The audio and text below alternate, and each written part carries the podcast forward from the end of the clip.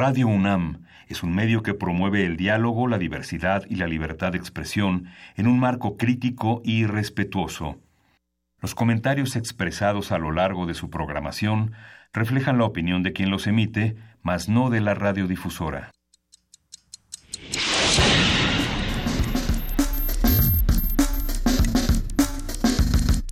Primer movimiento. El mundo desde la universidad.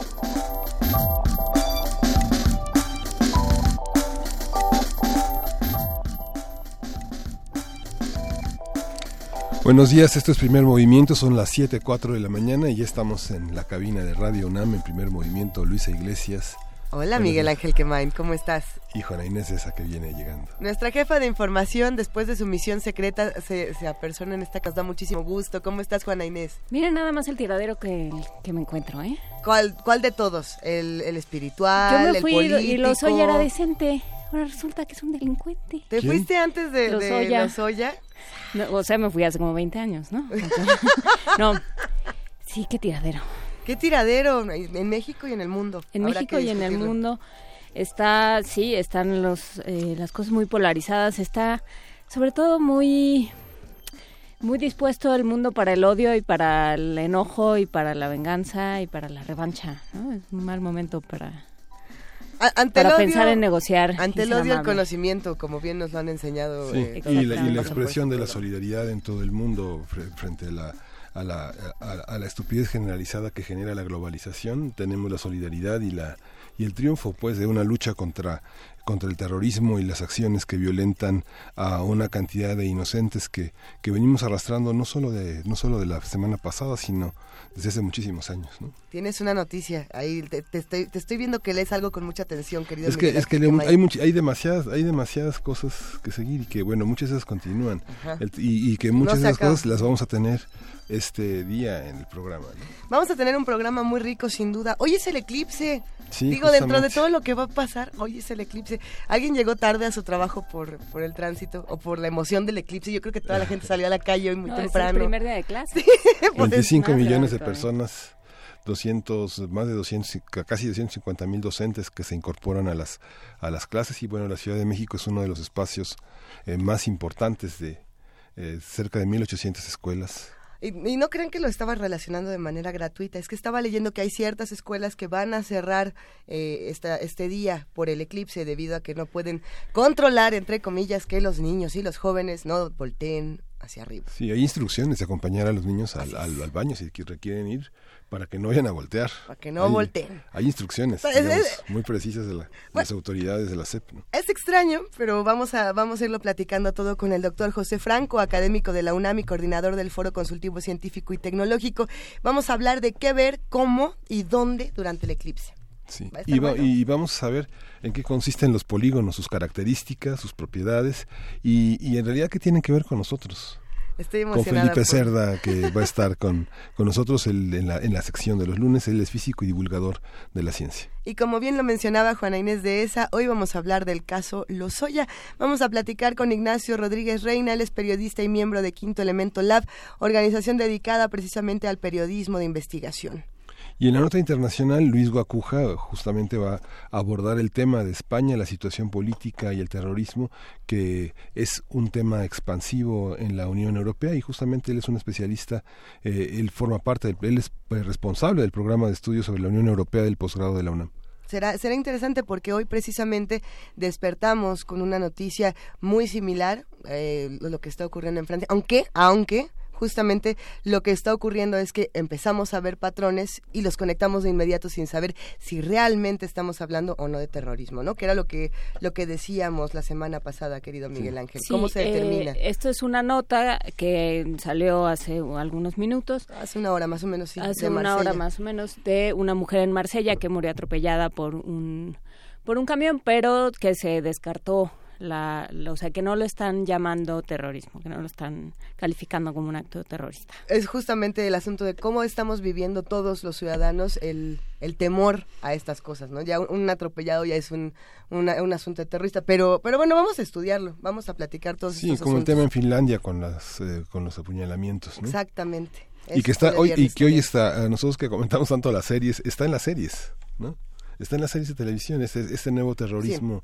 que aparece por propia mano con condiciones muy muy este muy físicas en contacto de la gente. La poesía necesaria eh, Juana Inés. Hola Juana Inés. Dos o tres poesías necesarias no, no, yo creo que empezamos con una y vamos viendo, ¿les parece? Será, será muy placentero, querida Juana Inés. Cerramos esta mañana nuestra mesa del día preguntándonos en qué consiste el lavado de dinero. Vamos a platicar con Maribel Vázquez Menchaca. Ella es contadora pública y especialista en prevención de lavado de dinero. Sí, esto también se vive mucho en las series. Vamos, a, vamos a ver cómo se vive en la realidad. Será un programa interesante, sin duda. Eh, quédense con nosotros de 7 a 10. Estamos en el 860 de AM en www.radiounam.unam.mx y en el 96.1 de FM. Arrancamos esta mañana platicando con Edith Citlali Morales, subdirectora ejecutiva de la UFUNAM. ¿Cómo estás, Edith? ¿Qué tal, amigos? Muy buenos días. Qué gusto escucharte, querida Edith. Como siempre, tan feliz. Pues aquí, pues dado que como bien comentas y como sabemos, hoy ocurrirá un eclipse de sol, se me antojó compartir con ustedes música que de alguna manera tiene que ver con el sistema solar y con los dioses grecorromanos. ¿Y ahí va a estar Holst? Así es, escucharemos obras de Haydn, de Mozart, de Debussy y como bien dices Luisa, ya adivinaste, de Gustav Holst. Les cuento amigos que Mozart y Haydn tienen sinfonías que se conocen como Júpiter y Mercurio respectivamente. Estos nombres fueron dados por las deidades griegas y romanas, pero como sabemos, los planetas fueron bautizados también con nombres de estos dioses. Así que si ustedes no tienen inconveniente, creo que funciona y caben en esta selección. Excelente. Vamos a comenzar con Marte, de la suite Los Planetas, de Gustav Holst. Es mi número favorito de esta obra. Holst lo llamó Marte, el portador de la guerra, y musicalmente lo dibuja de una manera fantástica. Es un movimiento poderoso, bélico, sí, así se siente, es fuerte, lleno de energía, es, es yo creo, sin duda alguna, muy impactante las percusiones, los metales y bueno, les cuento que al principio de este número la cuerda toca de una manera especial, todos los instrumentos de la cuerda, los violines, las violas, los chelos, tocan de una manera especial, se dice con leño, es decir, se percute la nota con la vara del arco, con la parte de la, de la madera, con el leño, no con la cinta. Es un sonido muy particular, ojalá logren identificarlo, es al mero, mero principio del número, es en definitiva música muy especial. Más adelante tendremos de Joseph Haydn la Sinfonía número 43, Mercurio, El mensajero de los dioses. Y después, querida Luisa, Debussy. Eso. Si pensamos pues La luna cuenta, la luna cuenta. si pensamos en un eclipse de sol y de luna, es inevitable pensar en el claro de luna de este maravilloso compositor francés. Es como sabemos, el claro de luna parte de una suite para piano solo, pero tendremos una versión especial. Escogimos un arreglo de Leopold Stokowski, que a mí en lo particular me agrada muchísimo porque es para orquesta sinfónica. Creo que a todos los amigos de primer movimiento y por supuesto a ti, Luisa, les va a gustar, lo vamos a disfrutar. No, sin duda. Después tendremos a Mozart con la última de sus sinfonías, la número 41, llamada Júpiter. Es bien bonita, es padrísima esta sinfonía. Y bueno, para finalizar el programa, si comenzamos con el portador de la guerra, me pareció justo cerrar con Venus, el portador de la paz. Holst nos regala un momento melódico suave, tranquilo, podríamos decir hasta amoroso, creo yo, queridos amigos, lleno de esperanza. Pues es la propuesta musical para el eclipse del día de hoy, un sistema solar en el universo de la música. Qué deliciosa selección, querida Edith. Y además nos encanta comenzar con Marte, porque creo que también es la favorita del, del equipo de primer movimiento, de las de Holst, sin duda. Así que vamos arrancando, si te parece bien. Entonces le atiné. Pues gracias, amigos. Disfruten de esta selección. Vivamos este fenómeno que el universo nos ofrece. Y los dejo con Marte de la suite de los planetas de Gustav Holst. Te mandamos un gran abrazo a ti y a todos los amigos. Abrazo interplanetario, amigos. Hasta la próxima.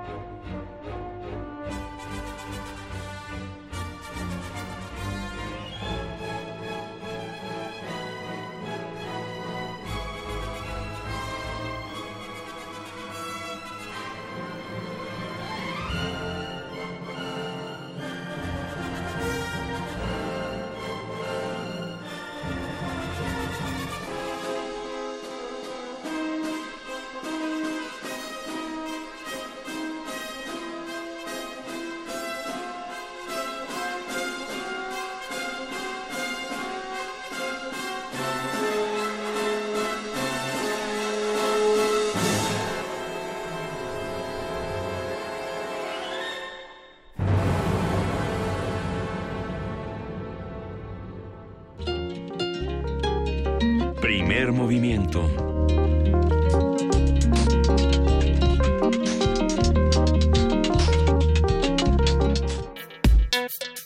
Lunes de Ciencia. Este lunes ocurrirá un eclipse parcial de Sol, un fenómeno que se manifiesta cuando la Luna se coloca entre la Tierra y el Sol. El espectáculo natural sucederá a las 12 horas con 2 minutos, tiempo del centro de México, y el punto máximo será a las 13 horas con 19 minutos. En la República Mexicana podrá verse en Baja California, Sonora, Chihuahua y Coahuila, y en el centro del sur y en, el centro y sur se podrá apreciar hasta un 25%. En Estados Unidos el eclipse será total. La luna tapará al sol por un periodo de 2 minutos y 40 segundos. Los expertos recomiendan usar un filtro solar número 14 para ver el fenómeno y no hacerlo de manera directa para evitar daños a los ojos. Es decir, si usted tiene lentes oscuros de los que se compró normales, esos no sirven. No, no tienen este Véalo filtro. en otro lado, vamos a platicarlo ahorita. Sí, no, no haga esas cosas. Vamos a conversar sobre este fenómeno meteorológico, sus causas y particularidades, así como los mejores sitios, tiempos y condiciones para verlo. Para ello está el doctor José Franco, quien es académico de la UNAM y coordinador del Foro Consultivo Científico y Tecnológico. Buenos días, José Franco. Buenos días, Miguel Ángel. Hola, Luisa. Hola, Juan Pepe. Inés. ¿Cómo estás, Pepe? Muy bien, a todo dar. A ver, este, ¿qué pasa con el eclipse? ¿Qué hacemos? ¿Dónde lo vemos? ¿Lo vemos? ¿No lo vemos? ¿Qué pasa con él? Bueno, mira, el, el eclipse va a ser total en una franja pequeñita en Estados Unidos, en una franja como de unos 100 kilómetros, una cosa así, y esta franja va a atravesar todo Estados Unidos, desde Oregon hasta eh, Carolina del Sur. El eclipse va a iniciar en alta mar, en el Pacífico, en algún punto, se mueve hacia el continente americano, entra por Oregon, eh, atraviesa eh, el, el Estados Unidos y luego sale por Carolina del Sur y termina en algún punto en alta mar en el Atlántico. Fuera de esa franja eh, pequeñita donde el eclipse va a ser total, eh, fuera de esa franja el eclipse va a ser parcial. Y pues eh, nosotros estamos fuera de esa franja y en México va a ser visible, en, digo, si está despejado, en cualquier punto del país. Eh, la cantidad de del disco solar que es ocultado por la luna va a depender de eh, eh, qué tan lejos estemos de la franja de totalidad. Esto quiere decir que los estados del norte van a tener una cobertura como de un 60, un 50, 60%, pero las zonas de más al sur van a tener una cobertura de entre el 20 y el 30%. En el caso de la Ciudad de México, la cobertura va a ser un poquito menor que el 30%. Y bueno, ya dieron los horarios al, a los cuales empieza en la Ciudad de México. En cada punto de la República va a iniciar a una hora diferente, simple y sencillamente porque tenemos eh, diferentes usos horarios. Entonces hay que hay que checar en, en algún sitio eh, de internet, hay muchísimos sitios que tienen información sobre el eclipse. Y para aquellos que tengan que estar adentro de casa y, y tengan un televisor, pues eh, varios varios lugares van a van a mandar eh, vía streaming la, la- digamos el, el, el fenómeno. Eh, el canal de la NASA por supuesto va va a mostrar el, el eclipse pero también el Observatorio Astronómico Nacional la UNAM va a hacer streaming del eclipse y en toda la universidad vamos a tener bueno en- es un decir eso del todo. En varios lugares de la universidad Sí. va a haber telescopios para que la gente pueda acercarse. Eh, mirar no a través del telescopio no es recomendable, a menos de que el telescopio tenga un filtro adecuado. Eh, pero, por ejemplo, en el Instituto de Astronomía, en eh, el Instituto de Geofísica, en Universum, en varias preparatorias y en la Ciudad de México, pues vamos a tener a todos los planetarios de la Ciudad de México, el Luis Enrique Erro en el norte de la ciudad, el del Papalote eh, junto a Chapultepec y también pues este el planetario de la Sociedad Astronómica Mexicana. Y por supuesto todos los grupos de astrónomos aficionados van van a, este a, a, salir con sus telescopios con filtros para que la gente pueda ver el eclipse. Y es muy recomendable que vayan al lugar más cercano donde donde vaya a haber gente que sabe sobre el tema porque va a ser muy rico que, que todo el mundo platique con un experto, ya sea un astrónomo profesional o un astrónomo aficionado. Los astrónomos aficionados son definitivamente los héroes de este evento, ellos son muchísimos, saben mucho y además son unos apasionados de transmitir el conocimiento. Entonces yo les recomiendo que si hay algún grupo de astrónomos aficionados cercanos a donde viven, pues vayan a, a, donde están ellos porque van a van a aprender muchísimo y seguramente van a disfrutar. Para la gente que esté en los parques, hay una forma padricísima de ver el eclipse. El, cuando ustedes están abajo de la sombra de un árbol, eh, no, no, no, no toda la sombra está totalmente cubierta. Hay zonas por donde pasa la luz del sol. ¿No? Bueno, en esas zonas por donde pasa la luz del sol, vamos a tener una imagen de el sol mordido por la luna. Yo le recomiendo que en los parques o en, en donde haya un árbol vayan a la sombra y vean y vean la evolución del eclipse en ese en, en, en, esos puntos brillantes de la sombra porque se ve padrísimo es, es es maravilloso Pepe eso tiene que ver con el fenómeno de la cámara oscura exactamente es justamente una pequeñita bueno una cámara oscura es pequeña y el árbol funciona como una cámara oscura, pero, pero más grande, ¿no? Eh, es que justamente mm, muchos recordamos cuando este fenómeno de la cámara oscura se podía experimentar en las cajitas de Tetrapac. Ándale, pues en, las cajas de, de, zapatos, en las cajas de Tetrapac, uno puede hacer muy fácilmente estas cámaras oscuras, eh, pues picándole con un alfiler o con un clip eh, para hacer el agujerito y haciendo una abertura por donde uno pueda ver este la, la imagen del hoyito en, en, en, una de las paredes de, de la caja. Esto es exactamente, vamos a tener exactamente el mismo principio operando abajo de los árboles. Yo creo que esa es la primera vez, eh, una de las tal vez la primera vez que hay una coordinación eh, tan amplia para observar el eclipse. Cree que es resultado de una percepción mucho más clara de la astronomía, aunque también hay una percepción que circula en muchos este, programas, sobre todo espectáculos, en que eh, se van a sentir influidos por el eclipse o va a pasar algo relacionado con visiones antiquísimas sobre nacer en medio del eclipse y con características diferentes. ¿Esto cómo, cómo lo ve, doctor? No, bueno, digo, hay muchísimos mitos que por supuesto son, son mitos que por alguna razón aparecen en algún momento de la historia, pero no tienen, no tienen, o sea, ninguna veracidad. Eh, no pasa nada si ustedes preparan alimentos durante el eclipse. Por supuesto que no pasa nada este si los niños nacen eh, durante el eclipse no pasa nada. Digo el eclipse es un fenómeno que ocurre de manera natural ha ocurrido a lo largo de toda la historia no solamente de la humanidad ocurría antes de que los seres humanos estuvieran presentes en la tierra y obviamente esas fuerzas malignas que la gente se imagina pues este no estaban allá y siguen sin estar en este momento.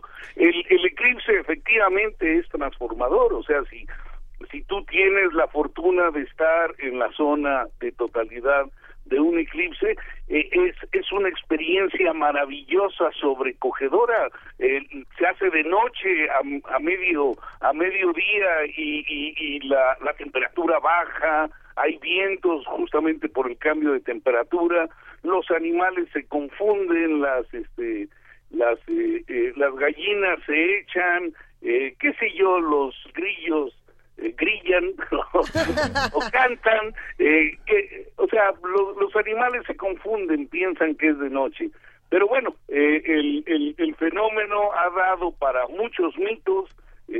imagínate antes de que supiéramos todo lo que sabemos ahora, cuando cuando los seres humanos apenas estaban asentando en comunidades y tenían la, la, ocasión de ver un eclipse, pues no sabían si, si, si el sol volvía volvía a aparecer. Y, y, hay mitos que son maravillosos, hay mitos que no necesariamente eh, reflejan esta esta esta visión negativa eh, terrorífica de que algo terrible va a pasar.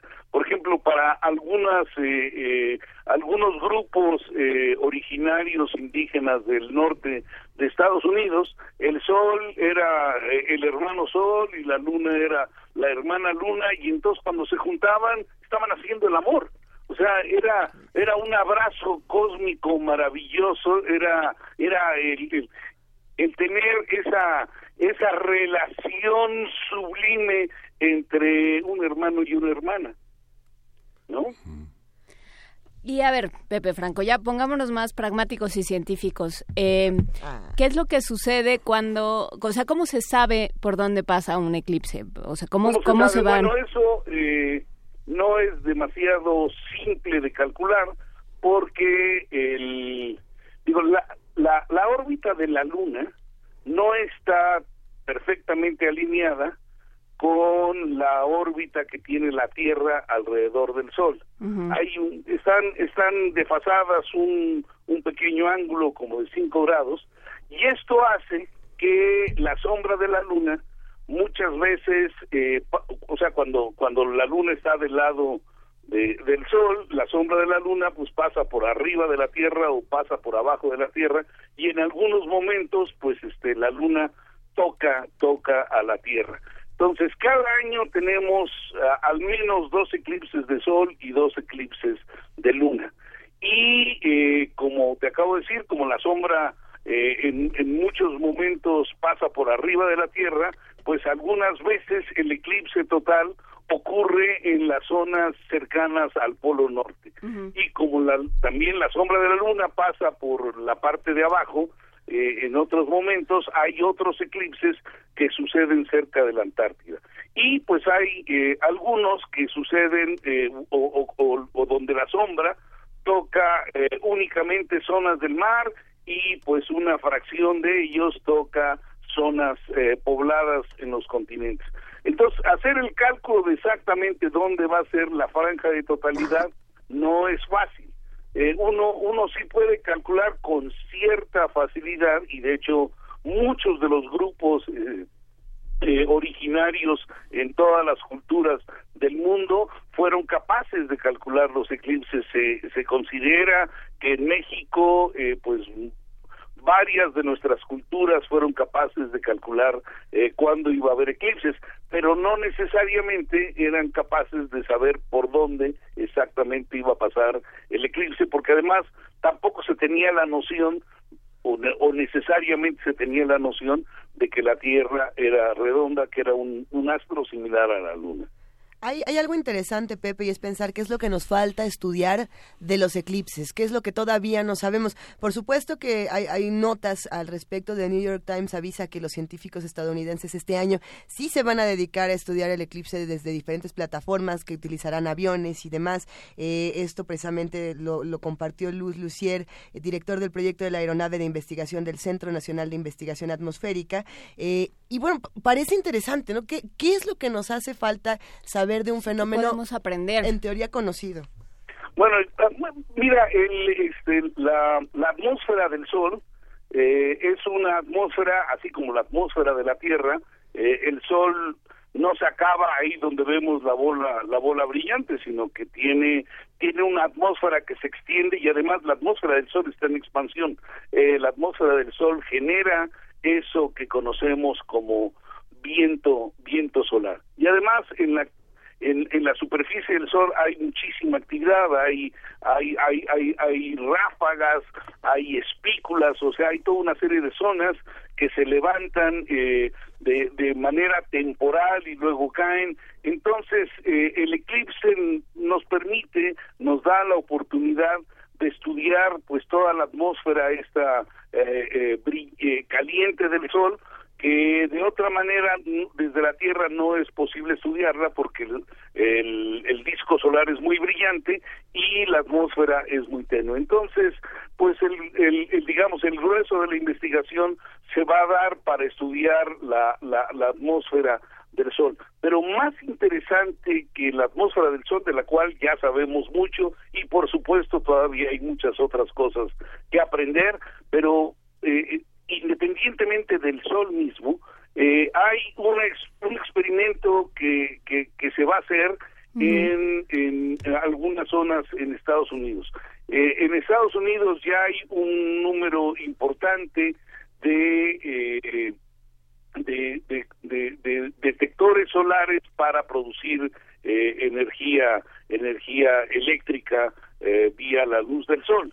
Entonces, al tener el eclipse, vamos a tener la, la oportunidad de, de, de, visualizar y entender eh, cómo, cómo afecta a las redes de energía eléctrica en Estados Unidos. Esto, esto se debe a que eh, tanto la, la energía eólica como la energía solar eh, es, es una energía que varía durante el día, no es constante y alimentar las redes de, de, energía eléctrica eh, con, con ese tipo de energías ha sido un problema porque al no ser constante entonces eh, produce produce este algunas algunos problemas en las redes de distribución ahora que tengamos el eclipse vamos a tener la posibilidad de hacer una prueba de hacer un experimento de qué sucede cuando por ejemplo en California el 10% de la energía eléctrica viene de energía solar. Eh, ¿Qué pasa cuando disminuyes drásticamente o de plano eh, eh, cortas a la mitad del día la alimentación de estas redes? Claro, en cada momento de la historia se van se van observando los eclipses por diferentes motivos, ¿no? Hablaba hablaba eh, Miguel Ángel de estos momentos eh, donde se buscaban augurios en los eclipses, pero ahora lo que se lo que se trata de buscar son soluciones tecnológicas, Pepe. Así, pues es que tú me lo tú me lo pusiste en ese track, me hiciste saber pragmáticamente qué onda, pues pues ese es un digamos un tema que, que, que nos va a dar luz sobre el funcionamiento de estas redes de energía, eh, sobre todo de energía solar.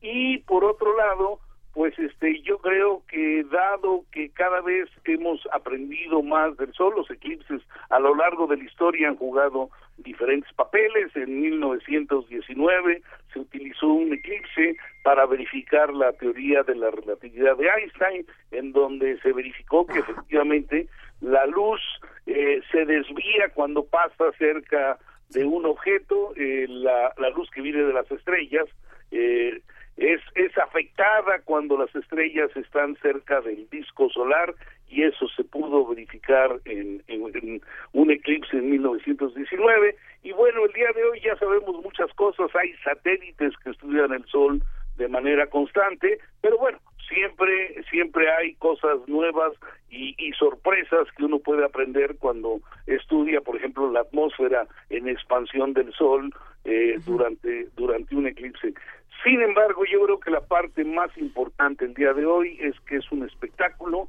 es un espectáculo cósmico, a pesar de que los eclipses son comunes y tenemos entre digamos dos de sol y dos de luna son cuatro eclipses al año en promedio a veces hay hasta seis o incluso siete a pesar de que son tan comunes eh, debido a que las zonas de totalidad en los eclipses solares son pequeñas, pues son relativamente eh, raros. Y, y, en este caso, eh, digamos, una de las cosas más interesantes es que el eclipse va a pasar por una de las zonas más pobladas eh, de, de, Estados Unidos y una de las zonas más pobladas del mundo, con además toda una serie de facilidades para que la gente se desplace, vaya, acampe, etcétera. Entonces, socialmente también es todo un fenómeno. No, bueno, y además yo creo que en este momento les cae muy bien para tener una noticia que no sea Steve Bannon y Trump y, y este y supremacía blanca contra otros, sí. Pues yo espero que este sea eh, eh, que, este sea el augurio de que se nos van esos eh, hijos de Natal por cual. ¿Existe algún repositorio científico al público y, o, este o exclusivo de la comunidad científica donde se compartan estos datos?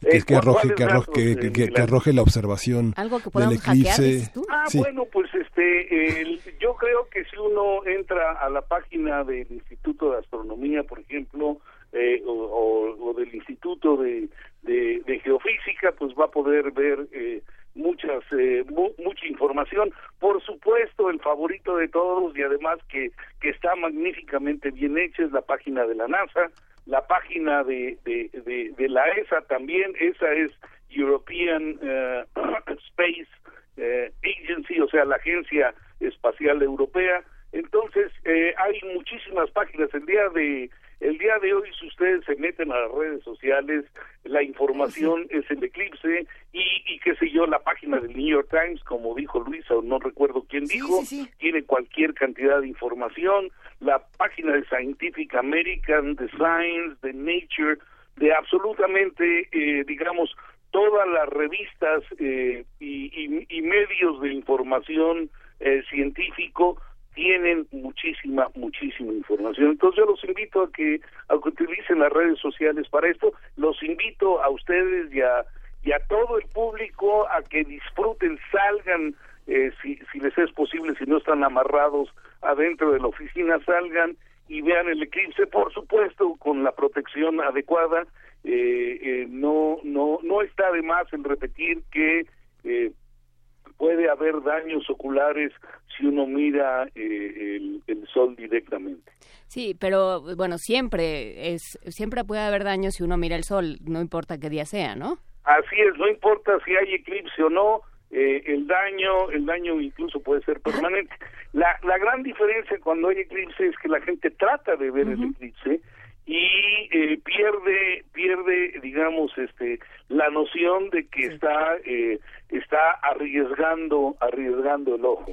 Entonces la curiosidad dicen que mató al gato y también puede hacer que se te eche a perder la retina. A ver y para eso nos pregunta Viridiana Sandoval si puedes volver a explicar la dinámica del árbol porque no sabemos si tenemos que ver en una cosa muy zen si tenemos que ver el árbol o tenemos que ver la sombra del árbol reflejada en el piso bueno, no, no hay que ver el árbol, o sea, digo, bueno, sí, vean el árbol, son bonitos todos los árboles, pero lo que hay que ver es la sombra del piso. O sea, el, el piso funciona como una pantallita en donde este, vamos a poder ver eh, la imagen del sol mordido por la luna. Y si el lugar donde están este, tiene irregularidades, eh, en, el suelo o hay pasto así, pues lleven una cartulina y pónganla, pónganla en el piso en, en, donde hay este, en donde hay estos puntitos de luz. La verdad es maravilloso. La primera vez que yo lo vi quedé así, oh, wow, ¿qué es esto? Porque de repente en estos árboles en donde en donde hay muchos puntitos brillantes uno está rodeado como en un calidoscopio este de, de imágenes del sol siendo mordido por la luna es precioso Pepe, yo creo que a muchos nos apasiona muchísimo este tema. Tenemos todavía muchas preguntas de, los que nos escuchan, eh, que cuáles son los filtros adecuados que se tienen que usar, dónde los podemos encontrar. Eh, hay otras preguntas para los que también estamos muy apasionados, a lo mejor en el estudio de la atmósfera, la ionosfera, las capas y demás, eh, no solamente de lo que pasa, digamos, fuera de, donde está, donde está lo que podríamos decir el clima espacial, sino también lo que pasa dentro de, eh, hablando del estudio de la ionosfera, por ejemplo, ahí está este científico Greg Errol, el profesor de ingeniería eléctrica en Virginia Tech, que, que dice que cuando ocurren los eclipses, eh, la atmósfera en cierta manera respira todo el tiempo y que cuando hay un eclipse es como si le dieras a la atmósfera un puñetazo en la cara. Esto es lo que, ¿Eh? lo que él comenta, por la, digamos, la sacudida que tiene. ¿Esto es cierto? ¿Qué es lo que pasa, digamos, dentro de, nuestro contexto, en nuestra ionosfera? Bueno, digamos, lo que ahí lo que sucede es que eh, tú tienes la zona cuando cuando estás en la noche no estás recibiendo eh, eh, energía solar, ni la atmósfera, ni la superficie de la Tierra, ¿cierto? Cierto, entonces, bueno, pues eh, eh, durante el día está recibiendo eh, una, una buena cantidad de energía de, del Sol y que es eh, la mayor parte absorbida por la superficie de la Tierra y parte es absorbida por la atmósfera. En el momento que viene el eclipse, pues tienes una zona en donde tapas esa fuente de energía y tienes una atmósfera que ya está calientita y tienes también una superficie de la Tierra que ya se ha calentado con la luz del sol y bueno de repente le tapas la fuente de energía y pues este pues tiende a bajar la temperatura tanto en la superficie como en la atmósfera. Y, y fuera de eso yo no creo que suceda algo algo más. Digo, no soy un experto en, en, en la reacción que tienen las diferentes capas atmosféricas a la inyección de energía solar. Pero yo creo que es este digamos es es un poquito exagerado decir que le das un puñetazo o que le das un splash a la atmósfera. Yo yo creo que simple y sencillamente lo que tienes es pum de repente cortas en una zona la, la cantidad de energía que llega, eso hace que baje la temperatura y hace que se generen vientos, porque la diferencia de temperatura genera diferencias de presiones y esto esto ocasiona vientos. Entonces lo que lo que van a experimentar las personas que estén en la zona de totalidad es que bueno eso se se va a la luz eh, eh, un, un, par de minutos durante el día, entonces se vuelve de noche, eh, la temperatura baja un poco y se sienten vientos. Entonces, pues es una experiencia sobrecogedora, maravillosa, extraordinaria, pero yo diría que está muy lejos de ser equivalente a que le den una cachetada a la atmósfera. Sí, suena muy agresivo. Una metáfora este, pegadora, pero... Eh, es agresivo, pero bueno, nos llama a todos muchísimo la atención. Por aquí ya mandaron otro mensaje que dice, ¿y Pepe Franco dónde la va a pasar? Yo la voy a pasar en el Instituto de Astronomía, este, no invito a todo el mundo porque no cabemos, pero, pero este, bueno, pero la UNAM es un lugar estupendo, el Politécnico es un lugar estupendo, todos los planetarios de, de este, de, de no solamente de la Ciudad de México, sino del país, van a van a tener eventos. Entonces eh, todas las universidades todos los planetarios eh, todos los grupos de astrónomos aficionados van a estar eh, teniendo eventos. Acérquense a cualquiera de ellos platiquen con ellos. Lo padre de, de, un evento de este tipo, así como por ejemplo la Noche de las Estrellas, es que tienes a muchos expertos y mucha gente que sabe mucho reunido en un punto y, y puede uno aprender muchísimo y además disfruta uno muchísimo. Cuando cuando estás en grupo y alguien empieza a emocionarse eso eso te contagia y la verdad es una experiencia que vale la pena experimentar vivir con eso nos pues, quedaremos. Con eso nos quedamos. Eh, no vamos a ir todos al, al, este, al Instituto de Astronomía. No te preocupes, Pepe Franco, pero vamos a ir a los no, parques. Pero está la esplanada de Universo. No, y este, están los parques. lugares. Así es que eh, está muy bien que, que, nos hayas dado esa, esa recomendación. Eso nos queda un poco más cerca a quienes, eh, y sobre todo a los que salimos de trabajar a las 12 del día, vamos a ir corriendo a los parques. Muchísimas gracias. Oye, vean, vean los árboles, en serio, la sombra, bueno, no los árboles, la sombra de los árboles durante el eclipse, este, y pueden seguir la evolución del eclipse, pueden ir viendo cómo cómo la luna va este, mordiendo un poquito más y un poquito más del sol. Buenísimo. Gracias, querido Pepe Franco. Te mandamos un abrazo muy grande. Luisa, preciosa, eh, te, te, quiero mucho, te mando un abrazote. Mi querida Juan Inés, ¿qué te puedo decir? A ti no te gustan los besos, pero igual te mando uno. Miguel Ángel, también a ti te mando uno. Eso. Muchísimas Pues gracias. nosotros te vamos a mandar una canción para despedirnos, querido Pepe, Eso. te la vamos a dedicar. Sí, es la sinfonía número 43 que se llama Mercurio y es de Joseph Haydn. La sinfonía número más. 43 en mi bemol mayor.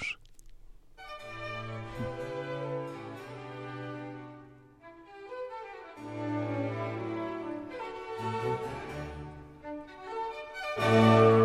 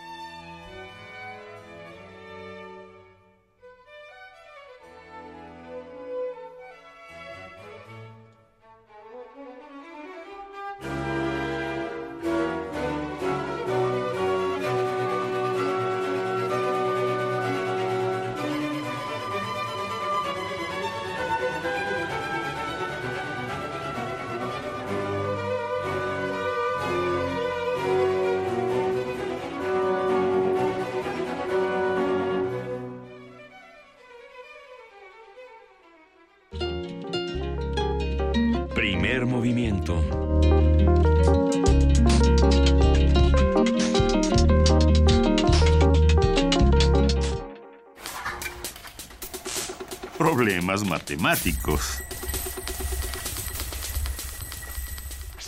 Y ya se encuentra en la línea Felipe Cerda, físico y divulgador científico, fundador de Ciencia desde Cero, que como ustedes saben es esta organización de divulgación científica. ¿Cómo estás, querido Felipe? ¿Qué tal, Luisa? Buenos días, buenos días a todos. ¿Qué estás haciendo, Felipe? Muchos polígonos en tu casa. Efectivamente, estamos hablando hoy de polígonos, ya que hemos hablado en ocasiones anteriores de triángulos, de cuadrados, de estas figuras geométricas que podemos dibujar sobre una hoja o sobre una superficie plana, pues el día de hoy toca extender este concepto hacia todas las figuras que llamamos polígonos. Pero, ¿qué son los polígonos? Bueno, su nombre en griego significa que tienen muchos lados. Muchos lados, como cuántos lados? Bueno, pues pueden ser muchísimos en tanto este número de lados sea finito. Si nosotros quisiéramos dibujar un polígono con un número infinito de lados, quizá obtendríamos una curva o un círculo o cualquier otra figura, pero ya no sería un polígono. Vamos a iniciar por el principio. A ver, a ver. Tenemos los polígonos más sencillos que podemos construir, que son estas figuras cerradas que tienen tres lados y cuyo nombre son triángulos. Estos, estas figuras que tienen tres lados, pues estos tres lados pueden ser iguales, pueden ser diferentes, y también observamos que encierran ángulos internos, es decir, que los lados o las líneas rectas que, que delimitan o que encierran a estas figuras son líneas rectas que al cruzarse forman un ángulo. Entonces tenemos que los polígonos, y en este caso los triángulos, se caracterizan por tener lados y se caracterizan por tener ángulos que encierran al intersectarse dos de sus lados. Bueno, pues esos son los más sencillos, los triángulos. Pero también, si le agregamos un lado más, llegamos a los cuadrángulos, que pueden ser rectángulos, en los cuales tenemos un par de lados que miden distinto al otro par de lados, o los que son cuadrados, es decir, que tienen los cuatro lados con la misma longitud, la misma distancia es lo que miden estos lados. Pero bueno, podemos nosotros seguir extendiendo este concepto hacia figuras que tengan más lados, por ejemplo, cinco lados, seis lados, siete lados, ocho lados, los que se nos ocurran siempre y cuando no sea un número infinito. Entonces, hay, y como lo pudimos observar en, eh, bueno, en los, en los ejemplos anteriores, tenemos la posibilidad de hacer polígonos o figuras geométricas cuyos lados midan todos exactamente lo mismo o figuras geométricas cuyos lados midan pues diferente, a lo mejor algunos coinciden, otros no, y que pueden cerrarse.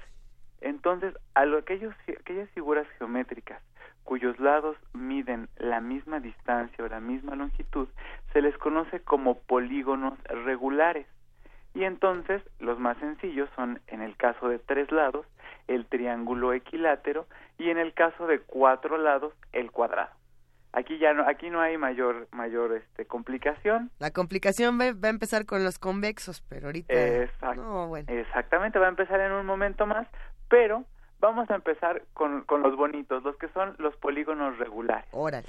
El de cinco lados el famosísimo pentágono cuál es su nombre eh, también bueno se puede construir o se puede formar a través de utilizar una regla y un compás de hecho, el matemático griego Euclides de Alejandría, aquel del que hemos hablado durante mucho tiempo, porque a través de su obra famosísima llamada Los Elementos, nos legó las bases de la geometría y de la manera en que se construyen las matemáticas, él en esa obra, de 13 volúmenes, en el cuarto de ellos, se dedica a construir estas figuras geométricas. Empieza con el triángulo, después con el cuadrado, sigue con el pentágono, después va con la figura de seis lados que se llama hexágono y cuando quiere avanzar a la figura de siete lados llamada heptágono, se da cuenta que no se puede construir, no encontró una manera para poder construirla utilizando regla y compás. Aquí vamos a observar dos cosas. La primera es, ¿por qué regla y compás? Pues tiene que ver simplemente con que eran las dos herramientas con las que en su época se contaban, más o menos por el año 300 antes de nuestra era, para poder hacer dibujos y geometría. Y la segunda es, ¿por qué le llamamos problemas de construcción? ¿Por qué queremos construir un polígono? Bueno, pues sencillamente porque la idea de construir es que finalmente no solamente es dibujarlos por hacerlo, sino que finalmente lo que queremos hacer es trasladar estas figuras, estos conceptos a la arquitectura o a la ingeniería y así poder construir estructuras, casas, eh, esculturas y otro tipo de, de construcciones que nos permitan a nosotros utilizar estas figuras geométricas. Por eso se le llaman problemas de construcción y propiamente el dibujo o el trazado de polígonos es uno de ellos, aunque no es de los más famosos. También están entre los otros eh, la cuadratura del círculo, por ejemplo, o la duplicación del cubo o la trisección del ángulo. Pero bueno, esos son otros temas que después podemos tratar. Por lo pronto, lo que tiene que ver con los polígonos, vimos que Euclides pudo construir de tres de cuatro, de cinco y de seis lados utilizando la regla y el compás, las herramientas que él tenía. Se quedó con la inquietud y, de, y la imposibilidad de poder hacer la figura de siete lados y durante mucho tiempo matemáticos y geómetras de todo el mundo intentaron construir estas figuras. ¿Pero qué creen? ¿Qué? No pudieron lograrlo. Hasta que llegó por ahí del siglo XVIII el matemático alemán Carl Friedrich Gauss y él llamado también el príncipe de los matemáticos porque básicamente leer su historia es una historia desde de prodigios matemáticos desde su más tierna infancia. Bueno, pues este personaje Carl Friedrich Gauss se dedicó a, a estudiar estas figuras y justo él quería y tenía la vocación, tenía la expectativa de desarrollarse profesionalmente como lingüista y, dedicarse a las letras, a la literatura. Finalmente, a los 17 años, él logra demostrar que no es posible construir un polígono regular, es decir, que todos sus lados midan lo mismo, que tenga siete lados, y es ese punto inicial el que le da la idea de decir, no voy a ser lingüista, puedo ser matemático a pesar de que ya tenía un montón de trayectoria haciendo cosas de matemáticas muy interesantes. Pero bueno, él es en ese punto donde dice, voy a, ser matemático y no solo se queda con demostrar que no es posible construir polígonos regulares de siete lados, sino también descubre que es imposible construirlos si tienen nueve lados, once lados o trece lados. O sea, lo que es imposible es, es eh, que no que sea impar, que sean números impares. Eh, no necesariamente. No, el de 5 sí se puede. No ah. necesariamente. El de 5 sí se puede, el de 3 sí se puede. Y Gauss ah, descubre algo impresionante que a él le llamó y le convenció tanto que incluso quería que lo dibujaran sobre su lápida el día que se muriera aunque el artesano se negó porque dijo que iba a ser muy difícil, pero descubrió que también se podía hacer uno que tuviera 17 lados, cuyo nombre es el heptadecágono. De hecho, estos polígonos tienen nombres muy raros.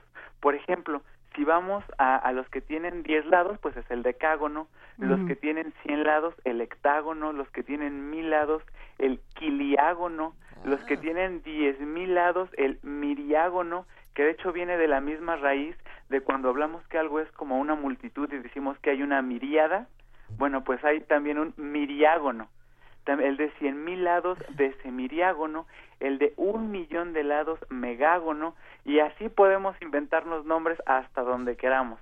Pero Gauss se quedó con el de 17 lados, el heptadecágono, y demostró que se podía construir usando regla y compás.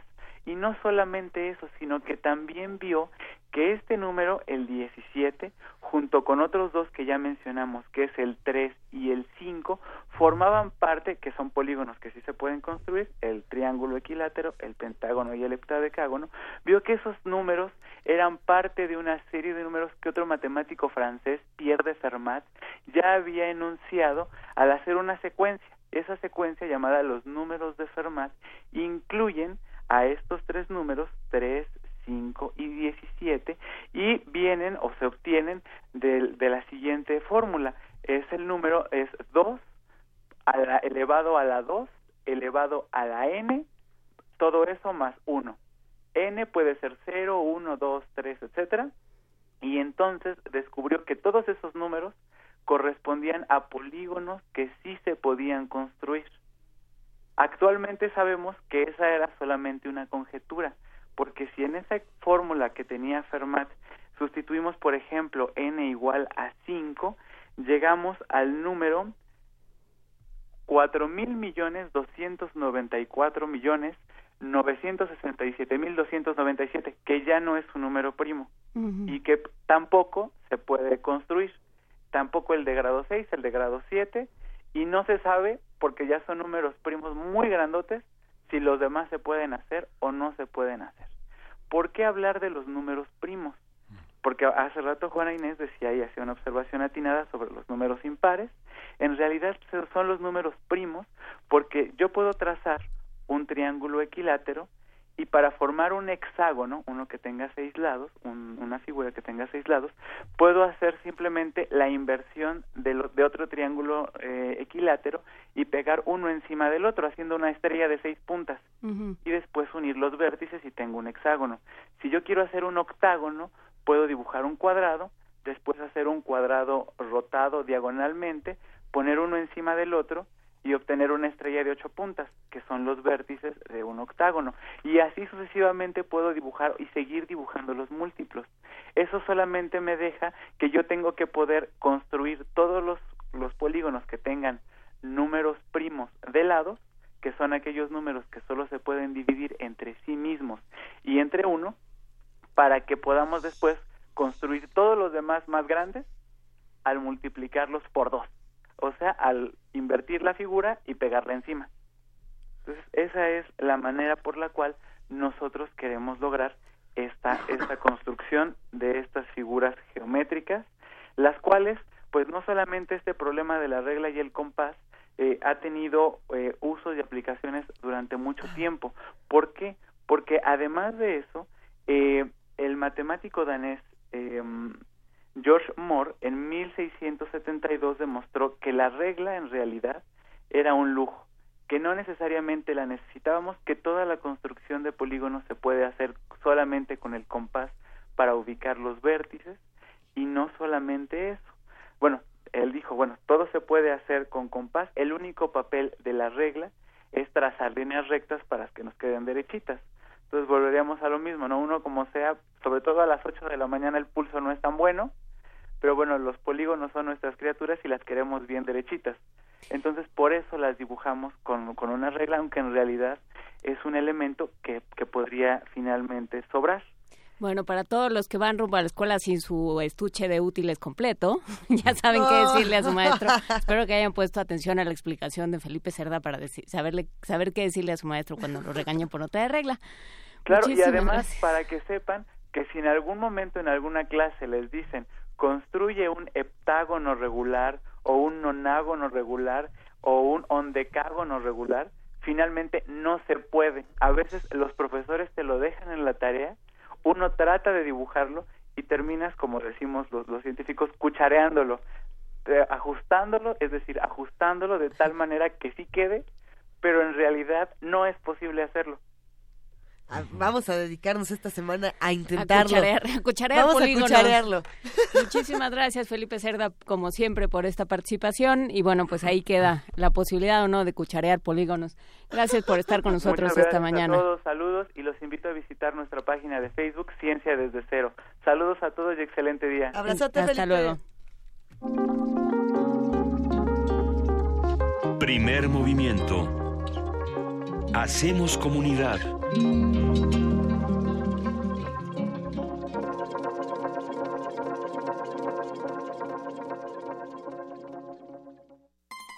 Sarcasmo, buen humor y una visión crítica de la sociedad. Cine Club Radio Cinema presenta un ciclo dedicado al director italiano Marco Ferreri. Proyectaremos Dillinger ha muerto, La Gran Comilona, No tocar a la mujer blanca, Ordinaria locura y Nitrato de plata. Acompáñanos todos los miércoles de agosto a las 6 de la tarde en la sala Julián Carrillo de Radio UNAM. La entrada es libre. Radio UNAM, experiencia sonora.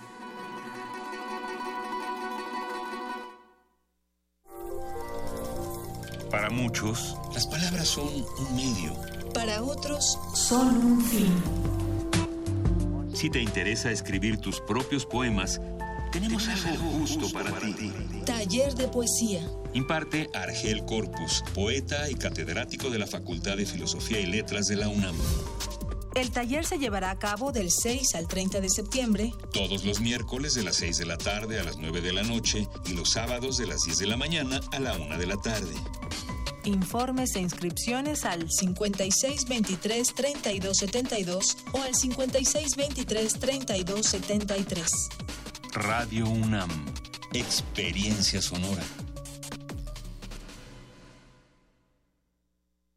¿Eres de los que se la pasa posteando fotos en el Face burlándose de los políticos? ¿Dándoles retweet a esas frases inteligentes de protesta? ¿Muestras tu inconformidad en redes sociales? ¿Haces memes quejándote del gobierno? En el Partido Humanista queremos decirte que eso no va a cambiar las cosas y que si quieres que este país cambie, tienes que ponerte a trabajar. Y el partido político es el mejor instrumento para cambiar las cosas. Y este es nuevo, no tiene vicios y tiene espacios para ti. Súmate, conócenos y pongámonos a trabajar. Partido Humanista Ciudad de México. Una inmersión a los espacios arquitectónicos emblemáticos del país es lo que ofrece la muestra Cándida Hofer en México, conformada por una selección de 38 fotografías con imágenes del Teatro de Gollado, el Hospicio Cabañas de Guadalajara, el Teatro Juárez de Guanajuato, el Palacio de Bellas Artes, la Biblioteca Vasconcelos, la Catedral Metropolitana. Cándida Hofer en México se puede visitar en el antiguo Colegio de San Ildefonso, centro histórico de la Ciudad de México. Más vale bueno por conocido que malo por no leer. Pues, La UNAM te invita a la primera Feria Internacional del Libro Universitario. Un evento 100% universitario para disfrutar de la oferta editorial de América Latina y España. Del 22 al 27 de agosto en el Centro de Exposiciones y Congresos UNAM. Avenida del Imán, número 10, Ciudad Universitaria. A que no puedes leer solo uno. Feria Internacional del Libro Universitario. Una cita con el conocimiento.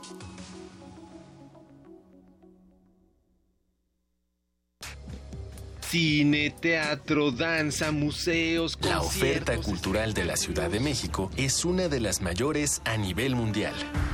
¿Te gustaría planear un fin de semana inolvidable? Escaparate 961. La UNAM y la Ciudad de México en un solo lugar. Sintonízanos todos los viernes a las 3 y cuarto de la tarde. Y aprovecha todo lo que esta gran ciudad tiene para ofrecerte. Escaparate 961. Por el 96.1 de FM. Radio UNAM. Experiencia sonora.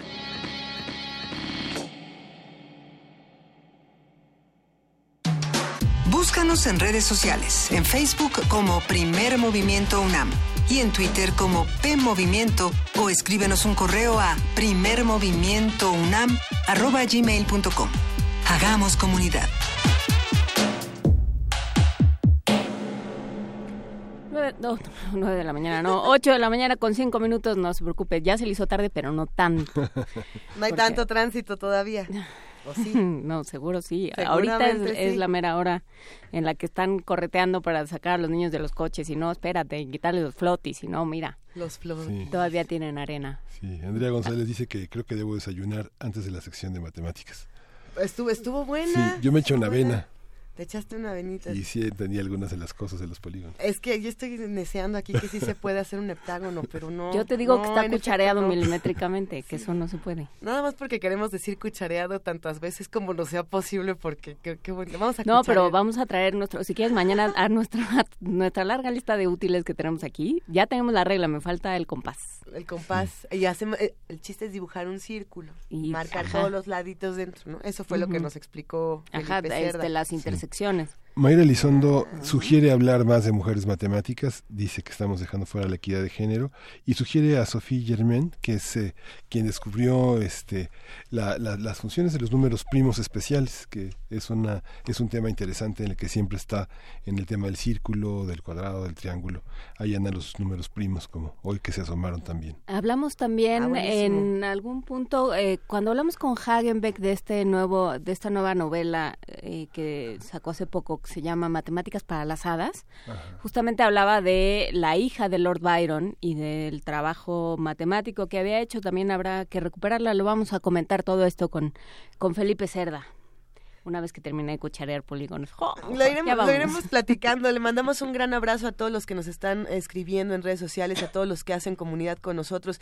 Por supuesto, por aquí está Juan Solo, ya habíamos mencionado a Mayra Elizondo, a Andrea González, a Cintia Méndez, a R. Guillermo, a Marjorie, que ya también nos está escribiendo. Un gran abrazo para que ya no hay Marjorie. filtros, pero no importa porque ya nos dijo Pepe Franco que podemos ir al parque y ver el, el eclipse. Ya, nos vamos al parque y luego ya, si vemos el eclipse, luego podemos ver el eclipse por internet y ya todos están tranquilos. Hemos Vamos hablado muchas veces del fenómeno de la cámara oscura. La cámara oscura era este fenómeno bellísimo donde uno ponía un hoyito en una pared. Uno lo puede hacer en un closet, por ejemplo. No es igual porque son los eclipses, pero si quieren ver imágenes al revés, eh, tienes que hacer un hoyito en la puerta del closet. O si el closet ya tiene un hoyito, miras hacia o te metes al closet. Es- Esta es una alegoría muy hermosa. Ya había todos los niños la con un luz entra, la luz entra y lo que se proyecta en la pared del fondo es la imagen detrás del closet o, o fuera del closet al revés. ¿Y si es un monstruo?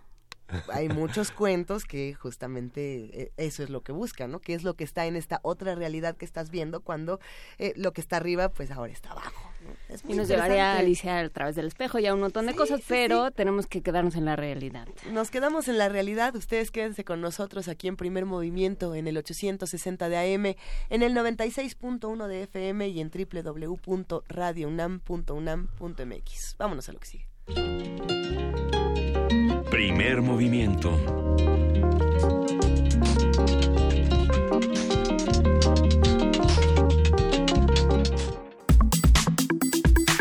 Nota nacional. El pasado 13 de abril se dio a conocer un documento del Supremo Tribunal brasileño en el que se consigna la acusación realizada por el director de la Oficina de Operaciones Estructuradas de Odebrecht, Gilberto Mascareñas Alves de Silva Filho, quien aseguró haber recibido en noviembre de 2014 la petición de pagar ilegalmente a Emilio Lozoya, el entonces director de Pemex, una suma de 5 millones de dólares como contraprestación por beneficios indebidos otorgados a la constructora brasileña. Y bueno, la compañía brasileña aceptó haber entregado sobornos por 450 millones de dólares a funcionarios de 11 países. Por supuesto, ahí está México. Desde entonces se ha señalado a Lozoya Austin como el funcionario mexicano sospechoso de haber recibido más de 10 millones de dólares en sobornos. Vamos a conversar con el periodista Ignacio Rodríguez Reina, quien es miembro de Quinto Elemento OLAF, organización que se dedica a realizar periodismo de investigación y pues uno de los periodistas eh, más sobresalientes en, en México en esta, en esta materia. Ignacio, ¿cómo estás? Hola, ¿qué tal? ¿Cómo están? Muy buenos días, a sus órdenes.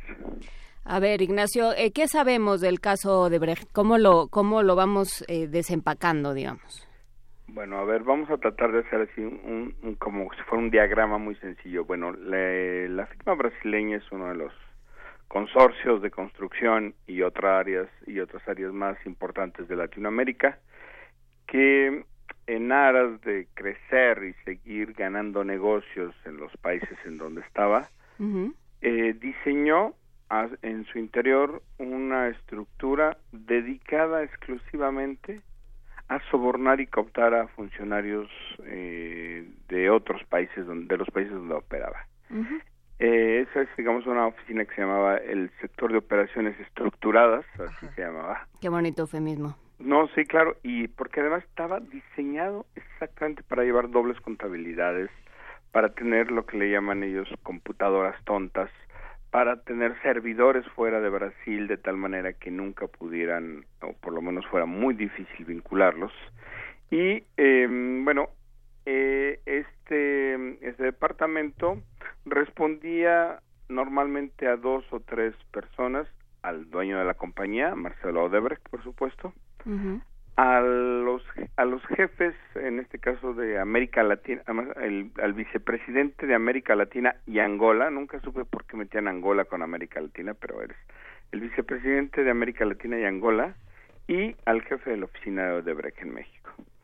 Y bueno, pues en aras de, de obtener más negocios para, para la compañía, iban diseñando localmente estrategias de identificación de funcionarios que ellos pensaban o que tenían ya una buena posición consolidada o que por los antecedentes y, lo que observaban iban a ser lo que le llamaban ellos agentes públicos que en el futuro o en el, en el presente podrían ayudarles a tener eh, ganancias eh, a, ganancias al, conseguir más contratos eh, para lo cual ellos le empezaban a aproximársele identificarlo y posteriormente ya a sobornarlo.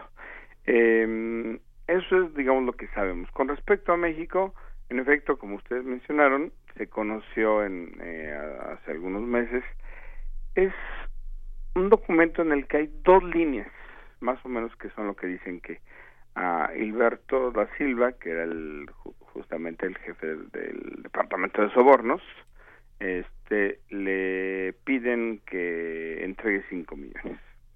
Bueno, luego de eso lo que en el quinto elemento lab conseguimos fue todo el expediente que tiene que ver con México, en el que hay declaraciones no solamente de Hilberto y no nada más dos líneas, sino sus declaraciones completas eh, y las de Luis Mameri, que era el vicepresidente para América Latina y Angola, y el de la oficina de México, que era Luis de Meneses.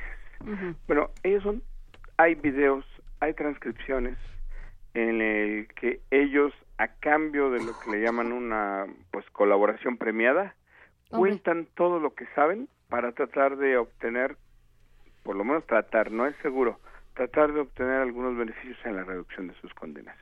Y hay en esos tres testimonios que fueron hechos por separado y de manera individual, es donde los tres, sin lugar a dudas, dicen esos 10 millones de dólares, poco más de 10 millones de dólares, eran para Emilio Lozoya Austin eh, en dos momentos distintos.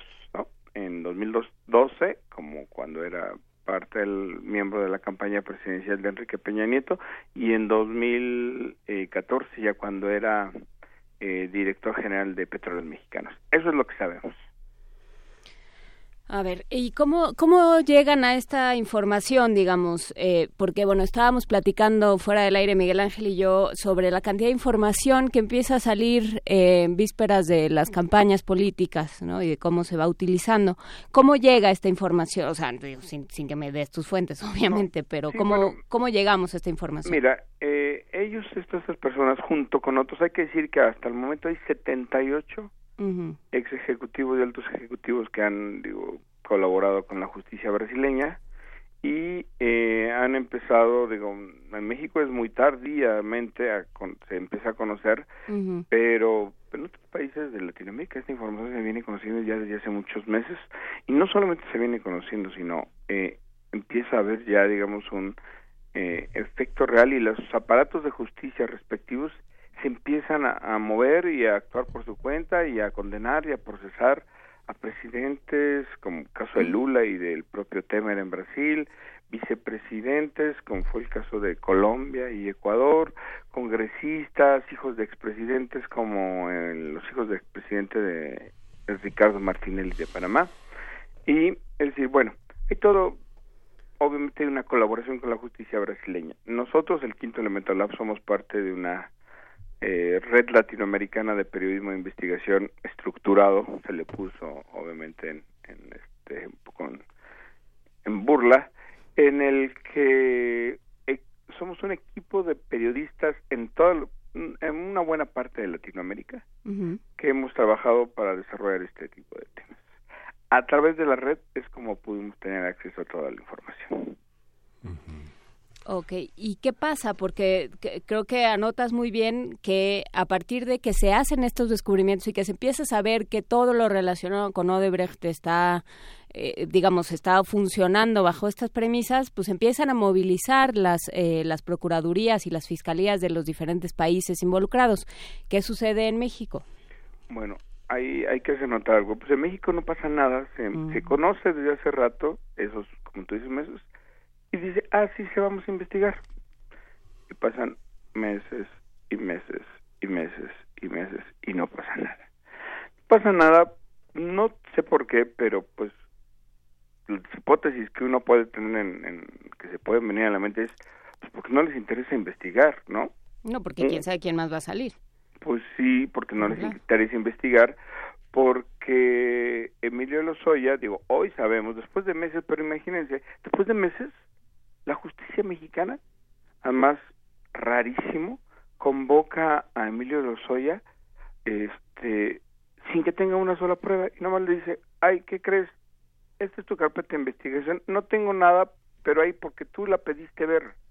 Es una, eh, la verdad es un comportamiento totalmente anómalo, es rarísimo que nada más lo hayan invitado, además porque Lozoya estuvo pidiendo, estuvo pidiendo, este, y le digan, ay, ¿qué crees? No tenemos nada contra ti es es absolutamente típico, ¿no? Eh, Pero quizá podamos detenernos un momento en, en, ese día en particular cuando Lozoya dice, no, bueno, pues ya vi la carpeta, no tengo nada, pero además si tengo algo, la mitad se lo regalo a, ustedes, periodistas y reporteros que están presentes. Y todo el mundo se rió y hasta aplausos por ahí se llevó.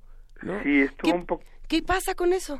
Estuvo un poco raro porque además no, que no era de todo, era de una compañera que le dijo que había un departamento de Nueva York, que la verdad no sé ni dónde sacó ella eso, pero le dijo, es que se conoce que usted tiene un departamento en Nueva York. Yo no, yo no, no, no tengo yo elementos para o indicios de esa información. Este, y sí, un poco, pues, este, con un tono de chistosillo, mm, simpático, de burla, digamos, responde eso que tú mencionas y bueno pues este sí en efecto hasta aplausos escuchó fue un poco raro ese momento. Pero eh, el chiste es que mira hay información en esos testimonios suficiente como la publicamos nosotros después a través de dos plataformas que fue en este caso Aristegui y, y Noticias y Proceso. Los tres testimonios están llenos de información y ahí hay nombres fechas este números de cuentas números de bancos eh, hay un cúmulo de información que por lo menos, por lo menos, debería investigarse.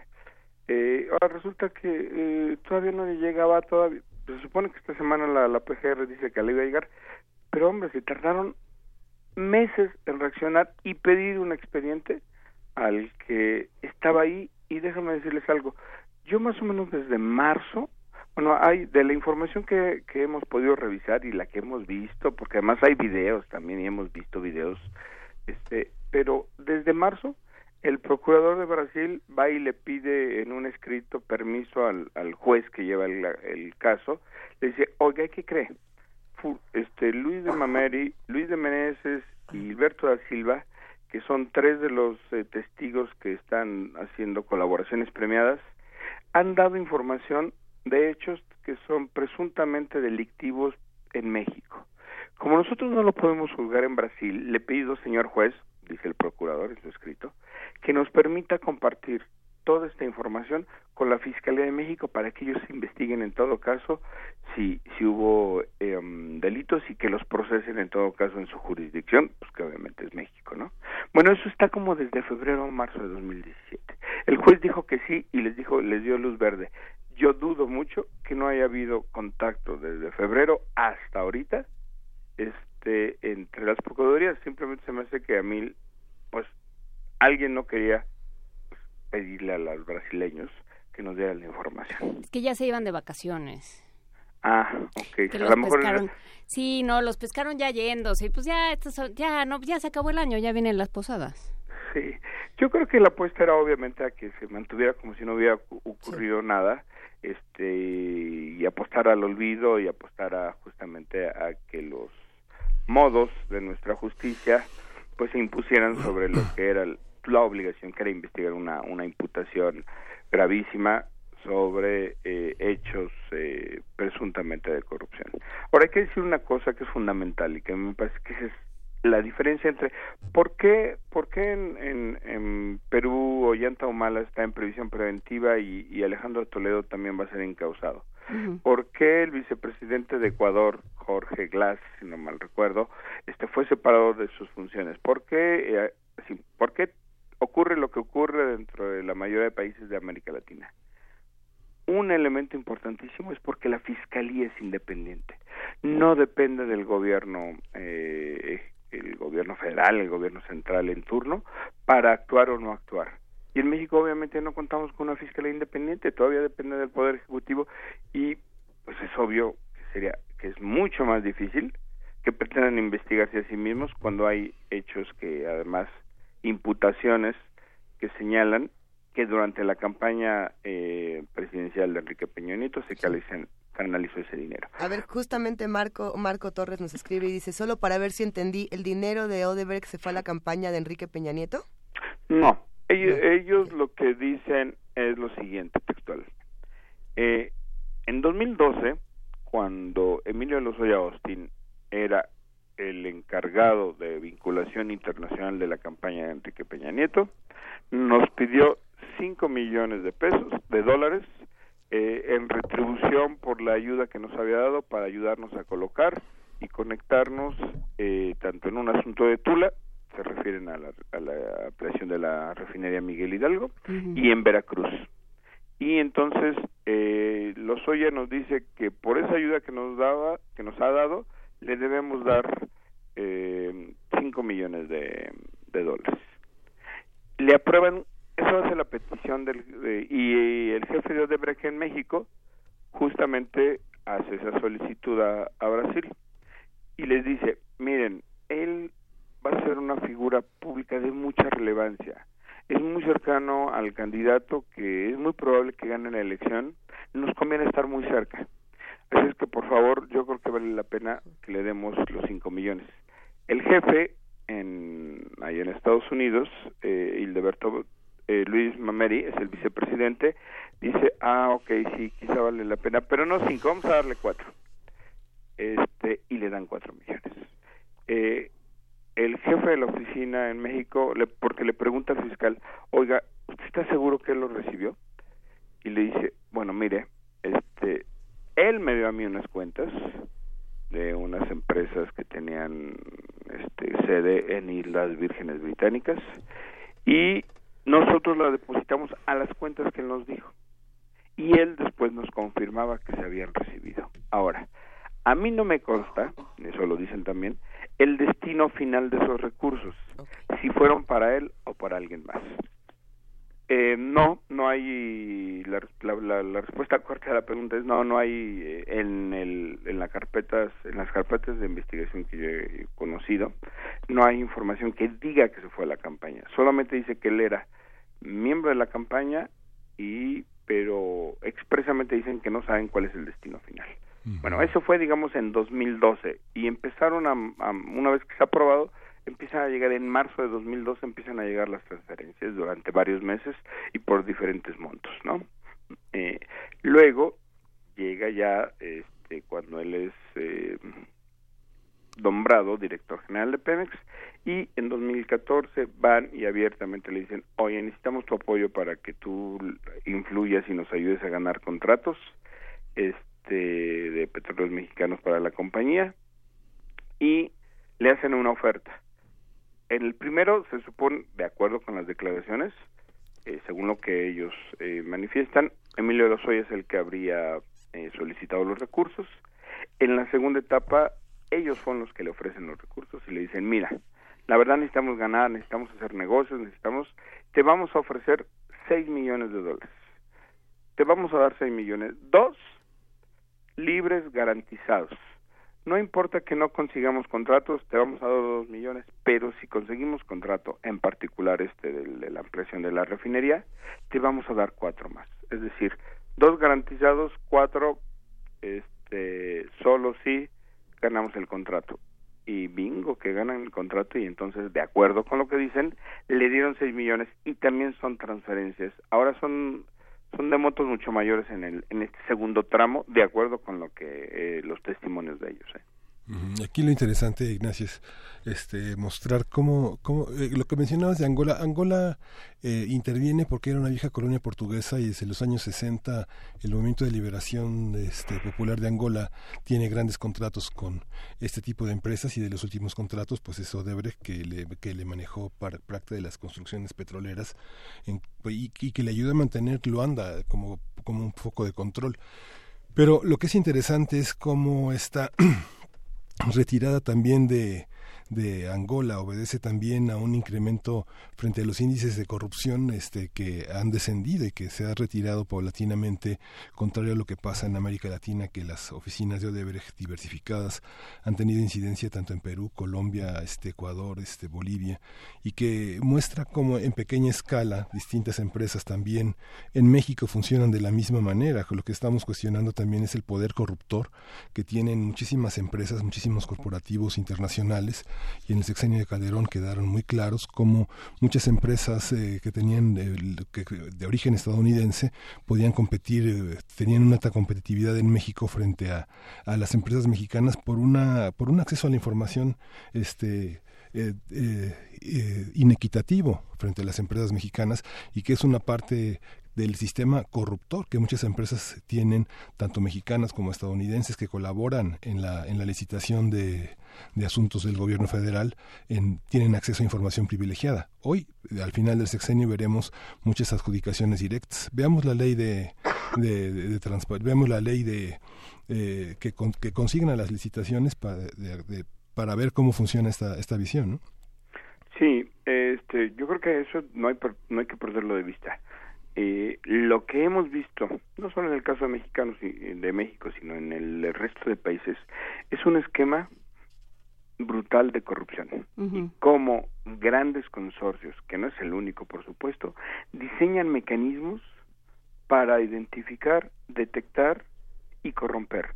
Es decir, de parte de ellos, ¿por qué, ¿por qué eligen a los Lozoya y no a algún otro funcionario?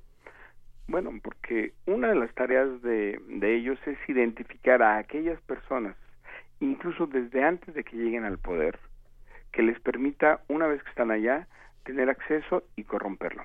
A veces lo que hacen es apostar el modus operandi, yo creo que este caso incluso revela un modus operandi de estos poderes transnacionales que se han convertido en poderes fácticos transnacionales en el que incluso a veces pues como ocurre en Estados Unidos, tampoco es eh, eh, una sorpresa. Empresas, eh, en este caso, corrompían, no donaban, pero corrompían a mm, integrantes de campañas de candidatos que eran adversarios.